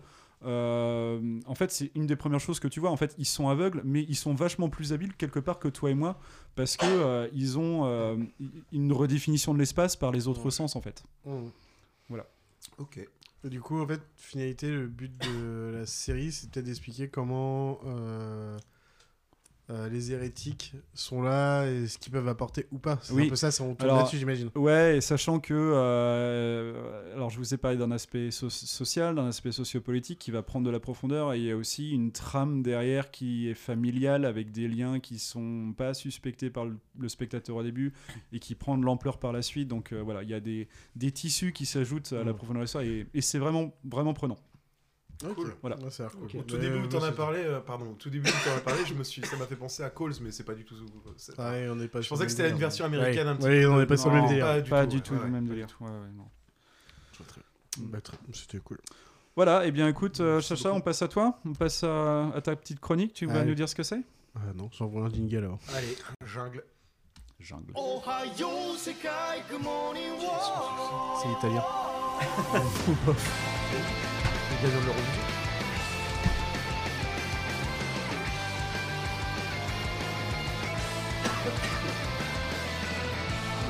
Ça, tu t'en remets, Pépé ah, c'est- j'ai du mal à m'en remettre c'est vraiment passé de travers hein. Le zizi magique. C'est- c'est une coïncidence. Du coup, les gars, j'ai une première question pour vous. Oui. Est-ce que vous connaissez Adam et Ève? jamais entendu Pas parler. personnellement, Pas je personnellement. parle du mythe. Oui, en principe. Bah oui. Eve, que c'était vous- le monsieur qui avait pas de nombril et, euh, et, et, euh, Adam et Eve, c'était euh, son morceau de côte. Mm, mm, mm, mm, mm, mm. Est-ce que vous aimez la science? Oui. oui oui, Est-ce qu'un animé de reformer l'humanité depuis l'origine via la science pourrait vous intéresser? Non pas des masses. redire non, hein. Pas des masses. oui Non, je sais pas, pas, peut-être. Ça dépend. ça dépend ouais, ouais, comment ouais, c'est amené euh, C'est ce que tu vas nous ouais. pitcher Si tu nous Eh pitches ben bien, peut-être. On va parler de l'animé Dr Stone, qui est vraiment Allez. ce speech-là. Et je vais vous faire les, vraiment les premières minutes du premier épisode. C'est-à-dire vraiment les, je crois que c'est les trois premières minutes du premier épisode, qui dure 20 minutes. Ok. Donc on voit Taiju qui entre dans une classe de sciences où il retrouve son ami Senku et lui dit qu'il veut annoncer ses sentiments à Yuzu Hira. Senku lui a préparé un filtre d'amour. Résultat garanti à 10, mi- 10 milliards de pourcents d'après lui. Il a toujours ce petit gimmick de 10 milliards de pourcents. 10 milliards de pourcents, c'est le gimmick japonais un peu. Taiju refuse de tricher sur ses sentiments, verse la potion dans le lavabo du laboratoire et part rejoindre Yuzuhira. Après son départ, Senku avoue que le soi-disant filtre d'amour n'était en réalité que de l'essence distillée à partir de bouchons en plastique. Lorsque Taiju... Donc on se dit quand même, le gars en fait aurait pu tuer son pote, mais il fait non, je lui fais c'est confiance. Lorsque Taiju se retrouve face à Yuzuhira, Yuzuria, excuse-moi, une grande lumière verte atteint toute la Terre, pétrifiant tout le monde. Et on retrouve Taiju qui se réveille dans une grotte. Mais il n'est pas le seul, son ami Senku est déjà ré- ré- réveillé et lui annonce que 30 700 ans ont passé. Oula, excusez-moi, 3700 ans. J'ai mis Ah, un, petit zéro qui a traîné. je Mais disais 3700 30 ans. 000, ça fait beaucoup quand même. Ouais, mais 3600 ans. Voilà, donc on part sur clairement un- complètement post-apo, c'est-à-dire que tous les humains ont été pétrifiés d'un seul coup. On ne sait pas pourquoi. Et c'était il y a 3700 ans. Et Senku a été le premier à se réveiller et il, a- il s'est débrouillé pour réveiller son pote. Pétrifié, genre. euh, C'est vraiment des, des, des- de la roche, quoi. Enfin, ça fait vraiment des statues, quoi. Il n'y a pas moyen de les, de les poucave du coup. C'est juste. euh, Ah, le seul problème, c'est que si quelque chose te tombe sur la gueule, tu peux te faire niquer la gueule et du coup, tu n'existeras plus. D'accord. et justement, tout derrière revient à bah, le monde a- est devenu bah, une jungle. euh. C'est vraiment que l'humanité. Les autres espèces. euh, Il y avait un petit truc, euh, on revient un moment sur un petit truc, c'est qu'il y avait un, un- des petits indices avec des oiseaux qui étaient pétrifiés. Mais d'un seul coup, par contre, c'est que les humains qui sont pétrifiés. Ok. Et du coup, Senku, clairement, c'est euh, la tête, le mec intelligent, un peu sans sentiment, pas exactement, c'est pas exagéré non plus. Et il a une tête de poireau, clairement. Dans la façon dont il est montré, c'est qu'en fait, ses, ses cheveux sont blancs avec le bout vert, mais vraiment, c'est la tête de poireau. Tête quoi. de poireau. c'est un gallois. Et Taiju, c'est les bras, il est impulsif, il est honnête. C'est vraiment ça. Et en fait, ce qui est intéressant, c'est qu'avec les deux, comme le dit si bien Senku d'ailleurs, ils font, un, ils font un bon duo tous les deux, parce que l'autre, c'est les bras, euh, la logique, faire les choses, enfin voilà. Et l'autre, c'est euh, c'est la tête, donc c'est réfléchir aux choses. Mais si t'as la tête et t'as pas les bras, tu peux pas non plus monter une maison. Et si t'as que les bras, tu peux pas monter une maison intelligemment. Donc du coup, ils partent toujours sur le côté. On peut pas être ni l'un ni l'autre. On peut être- On n'est pas, on peut pas être tout seul. C'est un peu comme ce podcast, quoi. On a pépé la tête et puis nous, les petits bras. euh, Exactement. Exactement ça. Ok. Donc ouais, ils ont et par contre aussi physiquement, ils ont tous des sortes de fissures sur le corps comme toutes les personnes qui ont été réveillées. Ils ont un petit truc des traits noirs, euh, on les voit quelques-uns et tout, c'est un peu particulier, mais c'est la marque des gens qui ont été réveillés. Ah, donc assez rapidement, t'en as beaucoup qui sont réveillés. Ils sont pas deux euh, comme ça. On en vient. euh, Bah, ça c'est vraiment la base. Là, je suis vraiment sur le premier épisode. hein. Tout ce que je vous ai raconté là, c'est le premier épisode. hein. D'accord. Sur euh, 36 actuellement. C'est pas fini ce podcast. non, parce que je vais pas expliquer non plus dans le détail chaque épisode. Bien sûr, il faut quand même un antagoniste. Parce que Eh ça va pas être intéressant si on parle juste de gars. Oui, bon, on remet tout le monde et tout, machin. C'est sympa, mais il faut quelque chose quand même plus intéressant. Et on va parler de Tsukasa. En fait, il a été dépétrifié par les deux. euh, dans bah, le premier, parce qu'en fait, il se faisait attaquer par des animaux sauvages. Et même si euh, Taiju, il a les bras, il est pas non plus euh, assez costaud pour euh, combattre des animaux euh, sauvages. Genre des Et- animaux attaquaient une statue? Non, non, ils étaient Genre tous des- les deux euh, dépétrifiés. Et en fait, Ah, ils, d'accord, avaient- et après, euh, ils ont la solution, ils, ont fait... et ils sont tombés sur Tsukasa, parce qu'en fait, Tsukasa était connu, on le reconnaît, comme le lycéen le plus fort de l'ordre des primates. ok. Il était connu au Japon, en fait, donc du coup, ils l'ont reconnu et ils l'ont dépétrifié pour, le... pour les protéger, en fait. La partie protection, chasse pure et dure. Euh, J'ai tellement de questions déjà. Ouais. Comment, comment ils sont dépétrifiés Oui, c'était ma Et question. quand ils sont aussi. pétrifiés, est-ce qu'il y a des pigeons qui leur chient dessus euh, si tu veux. Il y, a- euh, vraiment pas moyen de les poucave ceux Si tu veux, aussi, parce qu'au pire, c'est ça, c'est les deux premiers épisodes, tu le comprends très rapidement. Ouais. Senku, euh, pour montrer à quel point il est taré, c'est que la plupart des gens, quand ils ont été pétrifiés, ils ont un peu perdu la conscience, ils se sont laissés pétrifier. Mhm. Lui, il a compté les secondes, une par une, pour savoir à quelle époque il pouvait peut-être plus se dépétrifier, donc plutôt au printemps, parce qu'il se retrouve à poil. Donc il est Et autiste. ce machin, il a calculé quand même 3700 ans toutes les secondes, pour ouais. savoir à quelle époque il était, donc c'est lui qui donne l'info qu'ils sont à 3700 ans après. Il est grandement autiste. Ah, mais c'est un taré, euh, génie taré autiste. et lui, par contre, il a remarqué que il y a, eu- en fait, il y a quand même une sève, euh, un truc particulier de la science, qui a permis de le dépétrifier. Et il utilise ça pour voir comment il peut dépétrifier son pote. Et après aussi plusieurs autres personnes. C'est lui qui est à la ah, base. C'est un peu le sauveur de l'humanité. Lui, il a une quoi. petite chance, on va dire, par hasard, un petit hasard au début qui permet de le pétri- dépétrifier. Mais après, c'est lui après qui va booster le truc pour que les gens puissent être euh, dépétrifiés. Ok. Donc, Tsukasa, ils l'ont. Ok, ils l'ont dépétrifié, il est sympa, il est l'aide pour la chasse et pour les protéger surtout. Parce qu'entre les deux, les animaux sauvages, ils ont fait bien leur vie.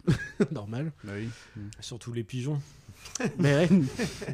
le problème, c'est qu'il est bah, largement prompt à la violence, mais et il est extrêmement prudent et conscient de ses actions, bizarrement. Il sait, en fait, il sait se mesurer, mais il- s'il y a besoin de mettre des taquets, il les met. C'est un homme très gentil, réfléchi et poli en dehors de ses idéaux pessimistes envers l'humanité. Et c'est là où on en vient le, le côté antagoniste. Il y a de quoi quand même Ils sont tous momifiés, les mecs. Parce que, non, mais en fait, contrairement à Senku, qui veut réveiller tout le monde et utiliser la science pour créer un monde meilleur, Mhm.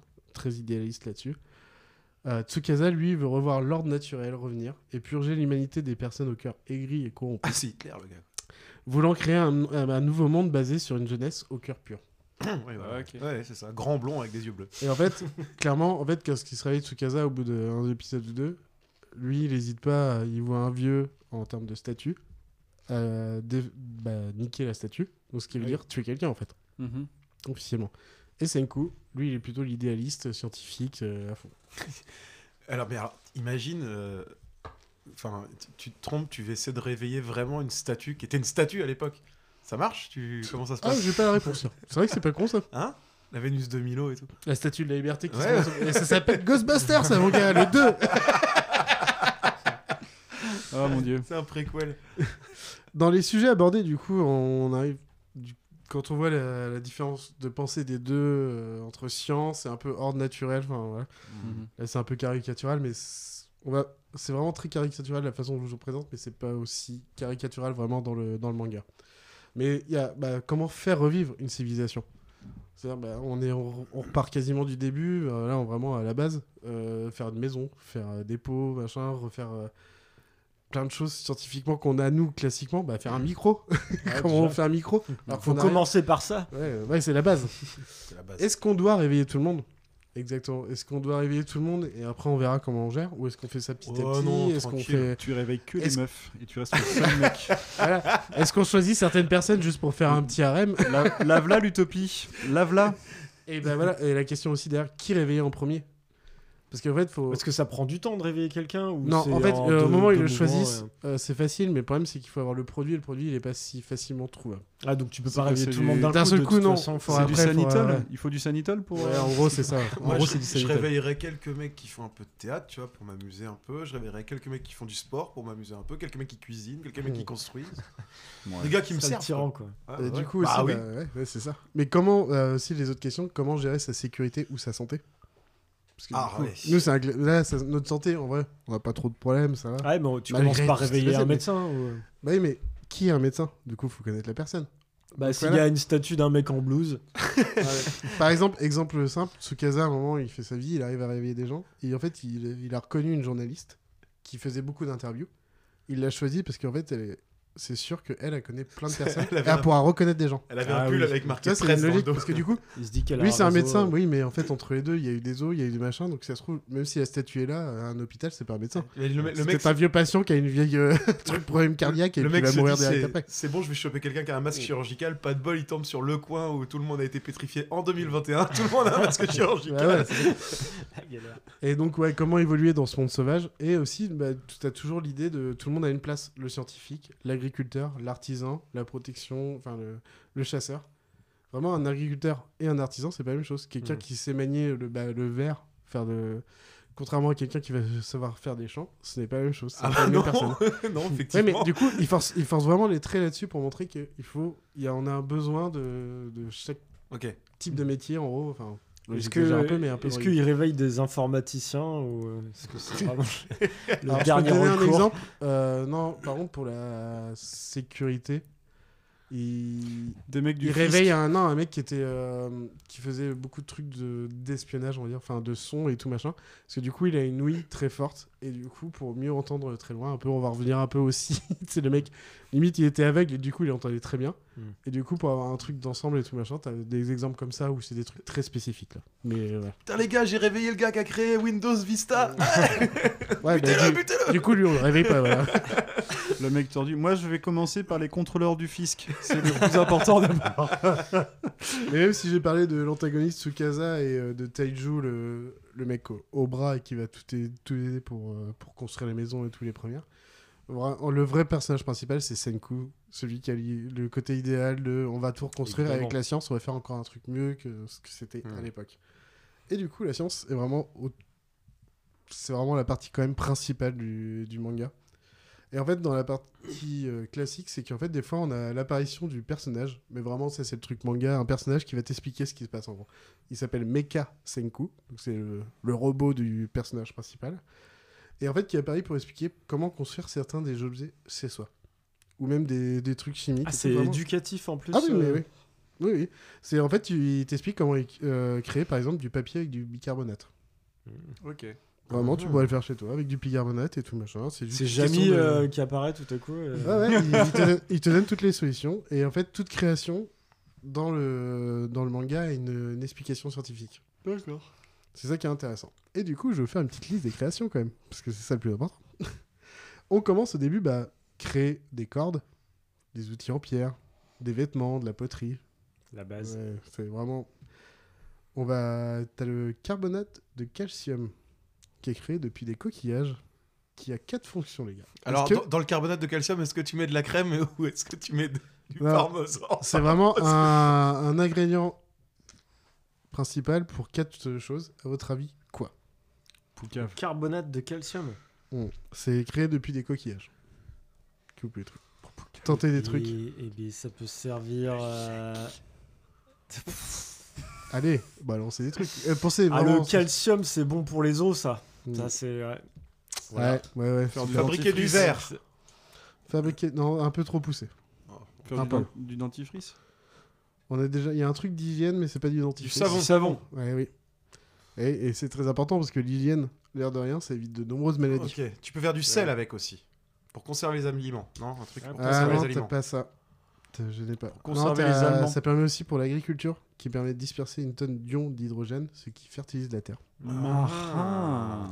Au niveau construction, ça permet de ciment. tenir du mortier. Ouais Ok. Alors le ciment, on est encore un peu plus loin.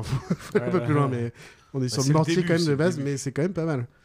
Et la quatrième, un peu moins savoureuse, la poudre à canon. Ah bah oui. Ah oui. D'accord, oui. Ah, ça, puis là, ça va foutre On est vraiment un peu sur le tout. hein. Agriculture, construction, hygiène, guerre. Et la guerre, la guerre évidemment, c'est la base. Mais petit à petit, on vous montre comment fabriquer du fer, la fabrication du verre aussi. On arrive euh, au verre euh, de vue. Comment ils arrivent à créer des verres de vue, du coup, avec euh, bah, le verre de base. Les médicaments. On voit comment ils créent les médicaments. Attends, ça s'étale sur combien de temps euh, Et ça, c'est 36 épisodes, hein, tout ce que je faisais. Ah ouais. Euh, la Bah, centrale putain. hydroélectrique. Donc ils passent leur temps à construire des trucs du coup? Bah, en fait, il t'explique pourquoi il les crée et euh, où ça. Enfin, il y a toujours une logique parce que l'antagoniste, au bout d'un moment, malheureusement, il y a une guerre. Mm. On crée les piles. Et d'ailleurs, pour faire la guerre, à votre avis, quel est l'out- l'outil le plus important? Un marteau? Le feu? Non, un peu plus, un peu plus évolué. Ah, Beaucoup plus, évo- enfin, Plus, plus, plus évolué Ouais, que. plus évolué que. Ouais, alors là, euh, une roue, la roue. Euh, bah, la roue, c'est une des bases pour créer Le l'outil. chariot, mais- quoi. Enfin. Une catapulte. Je veux dire, on a, on a dépassé la centrale hydroélectrique, par exemple. On est encore après. Ah oui, d'accord. nucléaire. Bah, le, le- un moyen de Oh, on n'est pas arrivé au nucléaire quand même. C'est pas un moyen de déplacement, mais justement, Ah, le moteur explosion c'est pas non, mais c'est pas un moyen de déplacement justement. Mais si Hein t'as quelqu'un qui est loin, comment tu fais? Bah, Tu l'appelles, téléphone Bah oui. Ok, d'accord, un moyen de communication. Ah Les La pigeons communication, l'air de rien, Les ça a pigeons toujours été le truc le plus important Ouais, guerre. bien sûr. ouais, ouais. De Ouais. savoir où était telle armée, telle armée et tout machin. Et à n'importe quelle époque, euh, quasiment. Dès que t'avais l'info, ça change tout. Ouais, c'est clair. Et du coup, ils arrivent à, à créer le téléphone. Ah, Ah. Dans une époque où t'es bah, vraiment en plein milieu de la nature. Ouais, parce que, euh, ce, que ouais. je disais, ce que demandait Pépé tout à l'heure, c'est intéressant. Tu dis 36 épisodes, d'accord, mais 36 épisodes, un épisode représente combien d'années Combien de décennies? Ah non, non, c'est, on est sur. euh, Ils ont pas tout créé en 36 15 jours, épisodes- les gars. En 36 épisodes, on est sur du. 36 je crois qu'on vit 15 jours. un an et demi, je crois, à peu près. Oh, attends. Ah, ouais, ils vont- ils vite, les mecs, quoi. C'est. À la prochaine saison, il y a un satellite euh, dans l'espace. euh. SpaceX. Après, Qui refont Juste pour info, ils rencontrent, ils rencontrent des gens qui ont vécu là et qui n'ont pas été pétrifiés, enfin qui sont natifs, on va dire. Ah et du ça coup, par change. exemple, l'artisan, D'accord. ça ils change n'ont un pas peu, besoin de le réveiller. Il y Ah a oui, déjà d'accord. quelqu'un qui a été artisan et il y a une explication à Est-ce qu'il y ça a- ils, ont, ils ont accès aux livres, aux connaissances anciennes? Euh, via des comptes. Ah, pas mal, ok. Via des comptes pour ceux qui ont vécu là. Parce qu'après, lui, Senku, lui, c'est lui, c'est lui. le- Donc ils ont, il n'y a plus de bibliothèque qui a été conservée, il n'y a pas de Non, bouquin, ça t'as plus peux-. Ça t'as plus de livres, t'as plus. euh, Ah, ils basent plus de vraiment sur CD, les t'as pas- connaissances des de connaissances chacun, de comptes, de machin. Tu veux dire qu'il n'y a de- plus de CD de tragédie? Non, c'est fini. Et c'est une. c'est une tragédie. Non, mais pour tu- ceux qui aiment euh, le côté science et tout, c'est super intéressant à voir. Il t'explique vraiment comment faire Ouais, les choses. Il était une fois le comment et c'était un peu la série des Il était une fois mais version euh, japonaise quoi. Oui, Non, un peu, ouais, un vie, peu, ouais. Mixé avec C'est pas sorcier. Mmh. Ah, ah oui. Et oui Jamy. Quand même, parce que vous avez pas calculé, parce qu'ils expliquent quand même comment faire de la poudre à canon. C'est le seul moment où il y a quand même un petit. Par contre, les gars, faites pas ça chez vous. tu Parce qu'ils disent vraiment. Ah oui, du coup, ils expliquent Ah, vraiment ils comment faire. Parce que là, c'est la vraie euh, recette. Donc, euh, ne faites pas chez vous, s'il vous plaît. À Un fabriquer des gros pétards. Non, mais tout est vraiment expliqué. Techniquement, si t'avais deux trois, c'est- ça joue à pas grand chose. Enfin, genre du bicarbonate, tu fais du, tu te fais ton papier chez toi. Des trucs pour presser, donc un peu de poids et puis voilà. En gros, c'est à peu près ça. Eh ben. En fait, c'est- ce manga, c'est un manuel de survie euh, post-apo. quoi. Manuel C'est- des castors juniors. Tu, tu le retrouves Ah, après une apocalypse, tu c'est peux ça. refaire plein de choses. quoi. Je sais qu'il est très intéressant, moi, je trouve. Mhm. Et il se passe très bien. En plus, 36 épisodes jusqu'à. Il y aura une saison 3 pour info. Ça, je vous le dis. Ok. Mais euh, en gros, la saison 1 et 2, c'est 24 et 12 épisodes. D'accord. Ça, ça, ça finit un arc et limite, si on s'en arrête là, ça passe très bien. Hmm. Ça serait cool de voir la suite pour ceux qui sont motivés, mais si vous voulez juste regarder les 36 épisodes euh, et vous finissez le truc et vous êtes bien. Euh, ça part... enfin, moi, ce- le point de départ de, de l'histoire me branche pas plus que ça. Puis après, en développant, euh, tout- à savoir qu'à chaque épisode, on va avoir une nouvelle invention et tout, ça me plaît beaucoup, ça. Donc, ouais, Ouais, ça, c'est- je peux me laisser tenter. Et en plus, en fait, Quelle- quelle petit, C'est plateforme marrant, ils ont euh, ADN ou euh, Crunchyroll. Ok. Crunchyroll. Tout le monde en parle de ce truc. Mais maintenant, Crunchyroll et les autres, ils vont se mettre tous ensemble. De toute façon, ils vont tous. euh, Une super plateforme. Mhm. Ouais. Ok, merci beaucoup. ouais. Ouais. Très bien, bah merci beaucoup. Je crois que je vais regarder. Non, J'ai envie, de faire de la... j'ai envie de faire de la poudre à canon. c'est juste pour ça en fait. D'ailleurs, tu Tu peux veux- dire quel si épisode c'est Si tu veux, tu regardes sur euh, Fandom euh, Dr. Stone et t'as chaque épisode qu'est-ce qu'il a construit. Ah bah voilà. Et tu peux Ah savoir à quel moment. euh, Ah, et en plus, cool. t'as même euh, des fois parce que genre il construit bah, par exemple la roue Mm. pour construire après li- le truc. euh, Mm, donc, Enfin voilà, t'as des des, des, T'as une des- des logique. étapes. euh, Et du coup ils te disent ah non mais ça c'est aussi l'origine de ça ça ça et tout ils te font un retour de. euh, Ah ouais. J'ai créé la pile bah, pour avoir le téléphone normal. C'est- euh, comme un bouquin à noter en fait. Tu reviens toujours limite, sur. euh, tu bah, ouais. t'as une base en fait. c'est- C'est intéressant parce que. Ah, je coup, crée la poterie, je crée la, la poterie pour faire aussi faire une cheminée à feu, pour pouvoir créer le fer, pour après le. le- Attends, maintenant je vais créer la caméra. Attends, Ouais, mets-toi derrière moi comme ça on va faire comme dans la ouais, scène de ouais, Ghost. ouais. Non mais c'est ça. enfin, Ok. c'est- Mais c'est vrai que quand tu regardes autour de, de nous, là, il n'y a, rien qu'on serait capable de recréer parce que ça demande tout de suite des connaissances. euh, Là, Si, hop, le Oh, les chips, Si, euh, si, si. Eh, Moi, j'ai- je- moi, je peux j'ai- faire les chips. Moi, je les peux gars, faire les chips. Et par- on part de base, c'est-à-dire d'aller couper le bois et tout. Ouais, bah là, à on est- 0-0. eh, Je suis sûr qu'on est capable de. Tu as une des portes de placard là. Oui, mais est-ce que t'as déjà créé Ah, la tu- scie ouais, Est-ce que t'as faut déjà créé la scie pour, euh, pour te couper la. Et tu, Ah, que tu de sais faire des Pour te clous couper le doigt. tu, sais, Hein tu sais faire des clous Pour te couper le doigt en faisant la scie. Ok, d'accord. ok. C'est Ah, ça, en donc fait, tu, c'est, tu prends Ok, vraiment ok, la base base. Attends, je regarde. y a pas- Ils ont créé, c'est ça, ils te créent la petite cheminée pour chauffer le fer, Moi, je te dis, à part les chips. euh, ouais, pour faire le pas- verre et tout machin. Mais il a dit le papier avec du bicarbonate, ça en serait capable. On n'est pas trop handicapé quand même. Ah, mais le bicarbonate, tu chapeau. Bah, euh, tu viens de dire que c'était facile à choper. Ah, bon alors. T'es pas. Arrête un peu là de me mettre du- des bâtons dans les roues que, j'ai pas encore inventé en plus. Ouais. Bah oui, tu vois, c'est ça.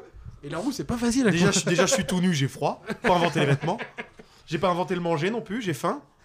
Non, mais voilà Pourquoi on est pour toujours dans Dr. Dick Stone. et Neck au bout d'un moment, putain Voilà pour Dr. Stone. Ouais, oh, Merci bah, merci bien. Euh, bah, je ne connaissais pas du tout cet animé, donc Ah ouais, ça faisait longtemps que j'en ai entendu découverte. parler, j'étais content de le regarder pour. euh, C'est adapté d'un manga?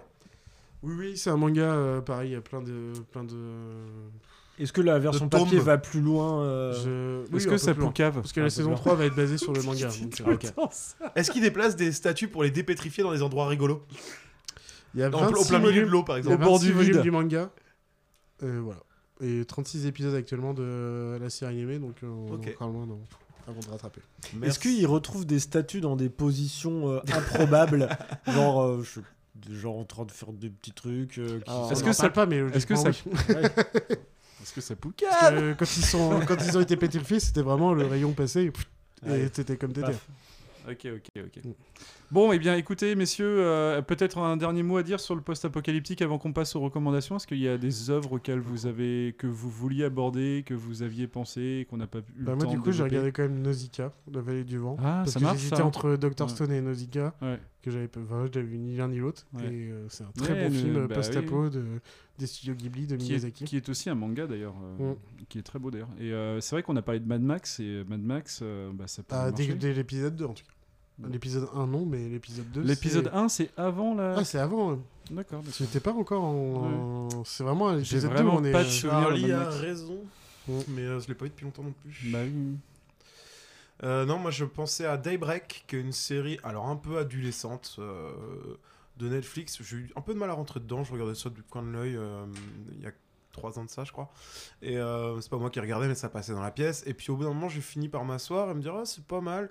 Ah, effectivement, t'as pas mal de vannes un peu, un, un peu ad- adolescentes, adolescentes. Mhm. Ça va jamais très loin dans Ah les rapports non, je suis humains. con, j'ai regardé, mais non, j'ai commencé, j'ai pas aimé. Ouais, j'ai Mais pas- si t'accroches un peu, il y a des trucs assez rigolos, des personnages qui sont développés de façon assez marrante. Et Mm. tu vois ce que c'est que de bouffer des larves et d'élever tes propres larves pour avoir à manger. C'est euh, Oh, c'est génial. c'est- c'est dégueulasse. Non, si, mais j'en ai un petit, c'est District 7, avec les aliens. District euh, 9. District Nine, 9. euh, Nine, ouais. Mm. Qui est euh, post-apo, les aliens. euh, enfin, Alors, invest- c'est pas vraiment post-apo. Ah, District c'est Ouais, pas c'est post-apo, pas ouais, post-apo, plus, euh, hein. les C'est aliens les aliens qu'on a euh, parqués en fait. C'est plus de la science-fiction, euh, En- ouais, en qui est sociale d'ailleurs. Pour tout te dire, c'est un garçon sud-africain de 19 ans Mm. qui a écrit le scénario qui a été adapté et il s'est basé en fait sur l'apartheid. l'apartheid, tout à fait. Et euh, bah, La Route, on a fait mention aussi de La Route, mine de rien, euh, Mm. qui est encore une fois un livre de, Cor- de Cormac McCarthy. Hein, on en revient toujours à ce monsieur-là. Ça, je crois que ça fait partie des classiques euh, Mm. quand on parle de post-apo. euh, c'est- Bah ouais, c'est ouais, euh, c'est quand même et le film est quand même un sacré film. hein, Enfin, l'adaptation est bien réussie. Bon, est-ce que vous avez quelque chose à rajouter avant qu'on parle des, des recommandations, messieurs? Bah, juste que c'était un style moi que je continue à découvrir parce que je maîtrisais pas beaucoup comme d'autres styles un peu du, du genre et que j'apprécie de plus en plus de, de- même si j'ai allez euh, je veux dire que pour un bon truc que je regarde il y, a- il y a un truc mauvais que je regarde à côté tu vois le, le- tu vois le comment ça s'appelait le truc euh, euh, le, le jour d'après par exemple tu vois je trouvais ça particulièrement nul quoi pourtant j'aime bien Costner pas mais- ouais, Ouais. Bah, t'as tellement Il y d'œuvres avait y a- Costner il y a là-dedans du bon et du mauvais. hein. il me semble Tu confonds pas non euh, c'est quoi non avec Waterworld si. non, non, non, non, il me semble que c'est Costner aussi hein. Euh, Euh, on qui a- joue le rôle du daron de, de, de Jack Gyllenhaal On n'a pas parlé de Horizon Dine en fait, tout simplement, parce que je pen- quand je parlais de si, je pensais un peu à Horizon. Parce Ouais, que c'est quand même un peu le Ah oui, Bah ouais, bah ouais. le, le jeu vidéo. oh, Le jeu vidéo. Ouais, mais là, ouais, on est vraiment dans du post post-apo quoi. On Bah oui, mais on- remarque ta, ouais, ta série, c'est si, C'est la même post, chose. Post-apo, Bah quoi. ouais. C'est vraiment, on est Ouais, loin, longtemps après l'apocalypse. Mais Bon. c'est ça qui est sympa aussi dans le post-apo, c'est que tu vas, as beaucoup d'œuvres qui se passent euh, genre, une génération après l'apocalypse.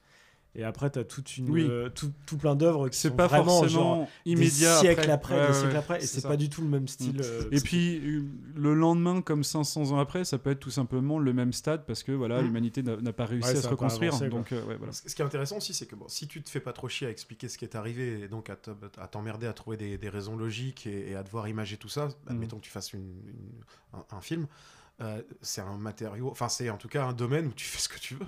Ouais. C'est- Bah, tu t'affranchis. Tu, peux, permis, tout, tu ouais. peux tout réécrire, tout réinventer. Donc, Tu euh, t'affranchis de pas mal de, ouais, de, de contraintes.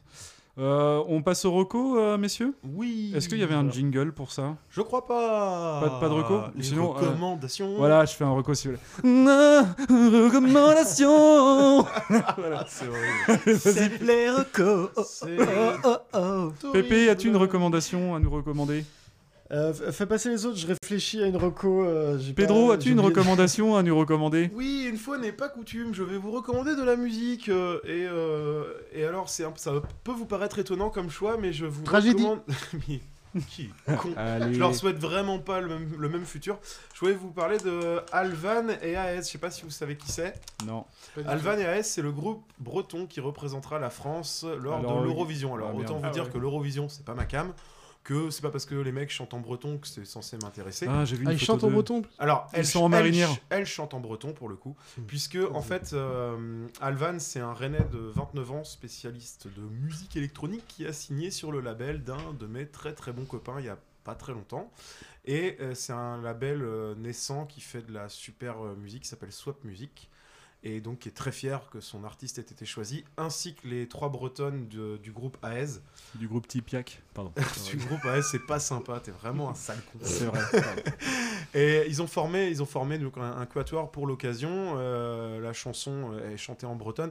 Et je la défends un petit peu, non pas parce que. Alors, déjà, je la trouve vraiment sympa, parce que la musique électro, ça a toujours été ma cam, et que là, le chant breton par-dessus, ça fonctionne bien. Mais je la défends surtout parce que y a, ça a subi des attaques euh, jacobinistes débiles depuis une semaine. Ça me fait mourir de rire. Il y a tous les Jean-Michel Connard du coin qui se sentent obligés de s'exprimer à la télévision. L'autre jour, il y avait un type dans l'émission d'Estelle Denis. Alors, bon. euh, je vous dirai pas ce que je pense d'Estelle Denis, mais ça, ça transparaît de mon ton, je pense. Mais alors en plus, c'est spécialiste, spécialiste, spécialiste de la communication du sport, le mec. Et il vient nous faire une chronique de 5 minutes sur pourquoi ça devrait être chanté en français et pas en breton.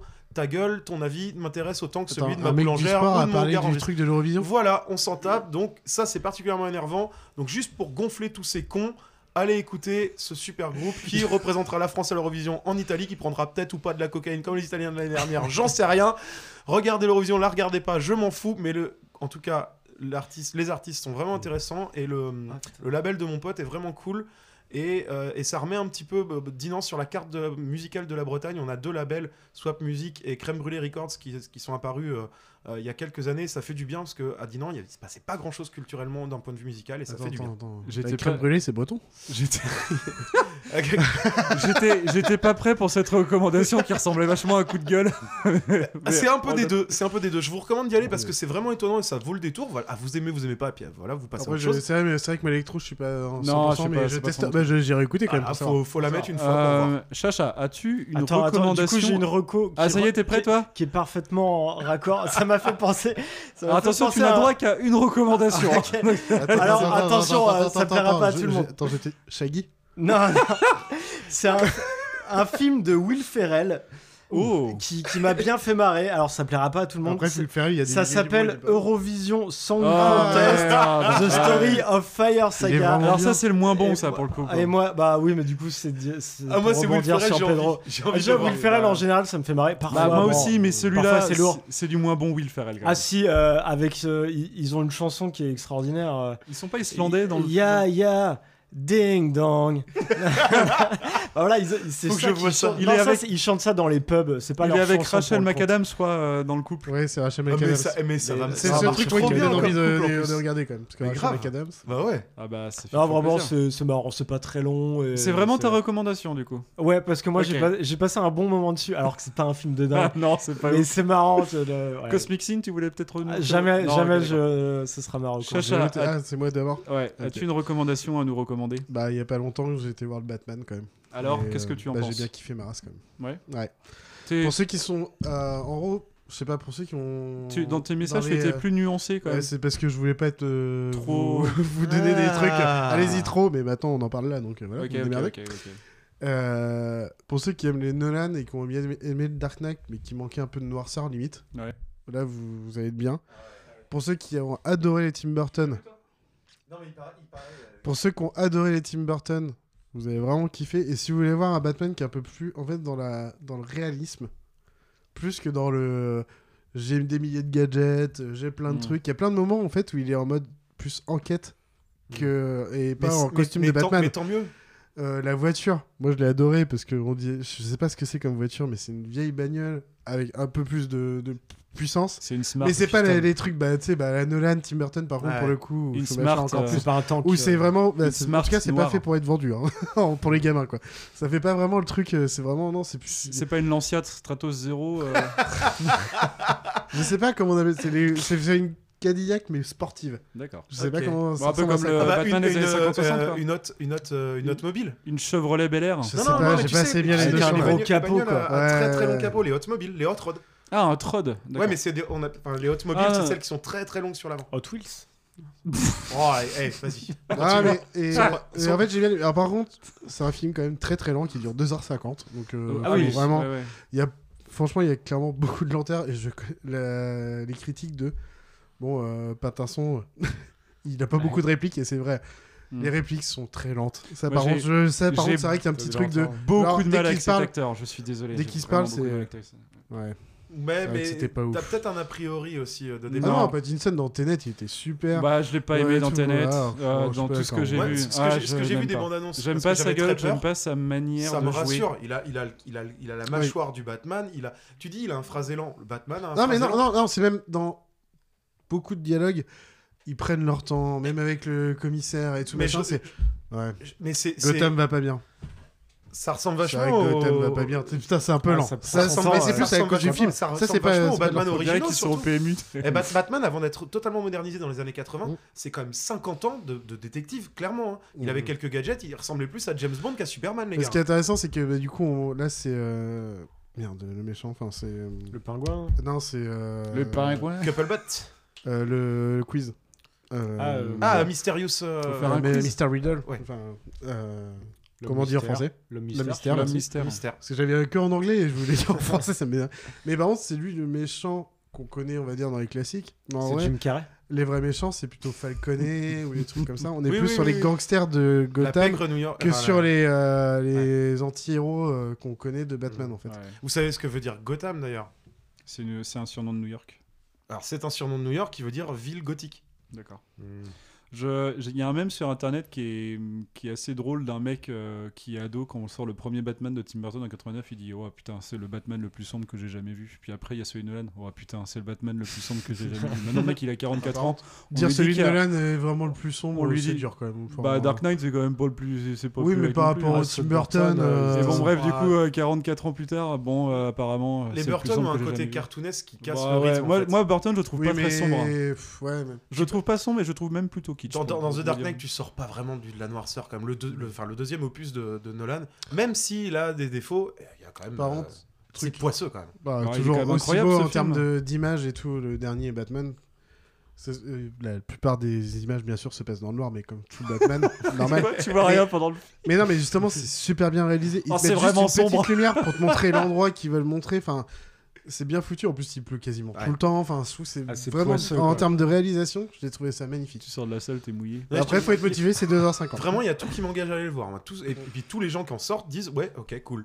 Je- au, je- moins, au moins cool. Je Au pense minimum. que je vais le voir, mais. T'auras des critiques, obligatoirement. Je, je vous avoue que j'irai le voir, mais j'irai un peu à reculons. C'est super-héros, ça me fait chier. Vraiment. Mais, vraiment, Mais c'est Ouais, Batman, c'est pas, pareil. mais, c'est pas pareil, c'est pas, un- pas mec quand il claque des doigts comme Superman ou qui respire ou qui renifle ou qui, qui jette un coup d'œil, il a- c'est bon, il arrive à entendre à l'autre bout de la planète et compagnie. Ouais, Bah, c'est le type normal qui est... puis, Oh, qui a un peu de sous, d'accord. Pattinson, j'ai vraiment beaucoup de mal. Et après, il y a Zoé Kravitz en Catwoman. Allez hop, vendu, il y va C'est par là, les gars. En plus, c'est clairement ton style, clairement, j'imagine, en plus.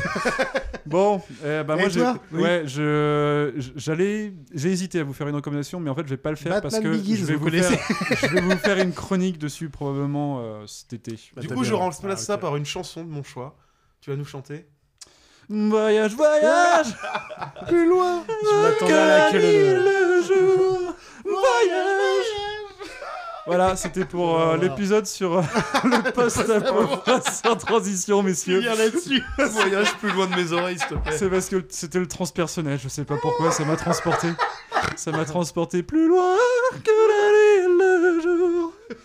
Bref, euh, sur ces belles paroles de Desireless, euh, je pense que nous allons nous arrêter là. Oui, Mais oui, Désir- oui. Desireless, c'est le post-apo, n'est-ce pas euh, un, un peu synonyme Au niveau de sa coiffure, on était sur le cyberpunk, On est sur la fin, Blade la, Runner, euh. la, fin, la fin des temps, tout simplement, messieurs, quand on l'écoutait chanter. Bah, que, que dire de Nicolas Sirkis alors? Ah bah oui, bah là c'est bah, bah ouais, vrai qu'on y est dans le post-apo, dans, dans la survie de l'espèce. Ouais. Bon allez, sur ce, on s'arrête là. Ouais. Allez, ciao. Allez, Allez, ciao tout le monde. Salut, tout le monde, ciao. Ciao. Ah bah, il terminé. Houston, on a un problème.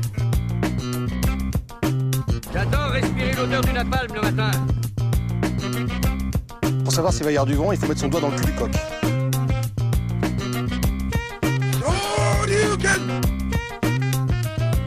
J'aime me battre. Joli coup, mon cher Michel Bouchard. J'ai vu un homme s'enfuir. Il était comment? Il était de dos. On fait une descente au village et on arrête tous les types qui étaient de dos hier. Hasta la vista, baby.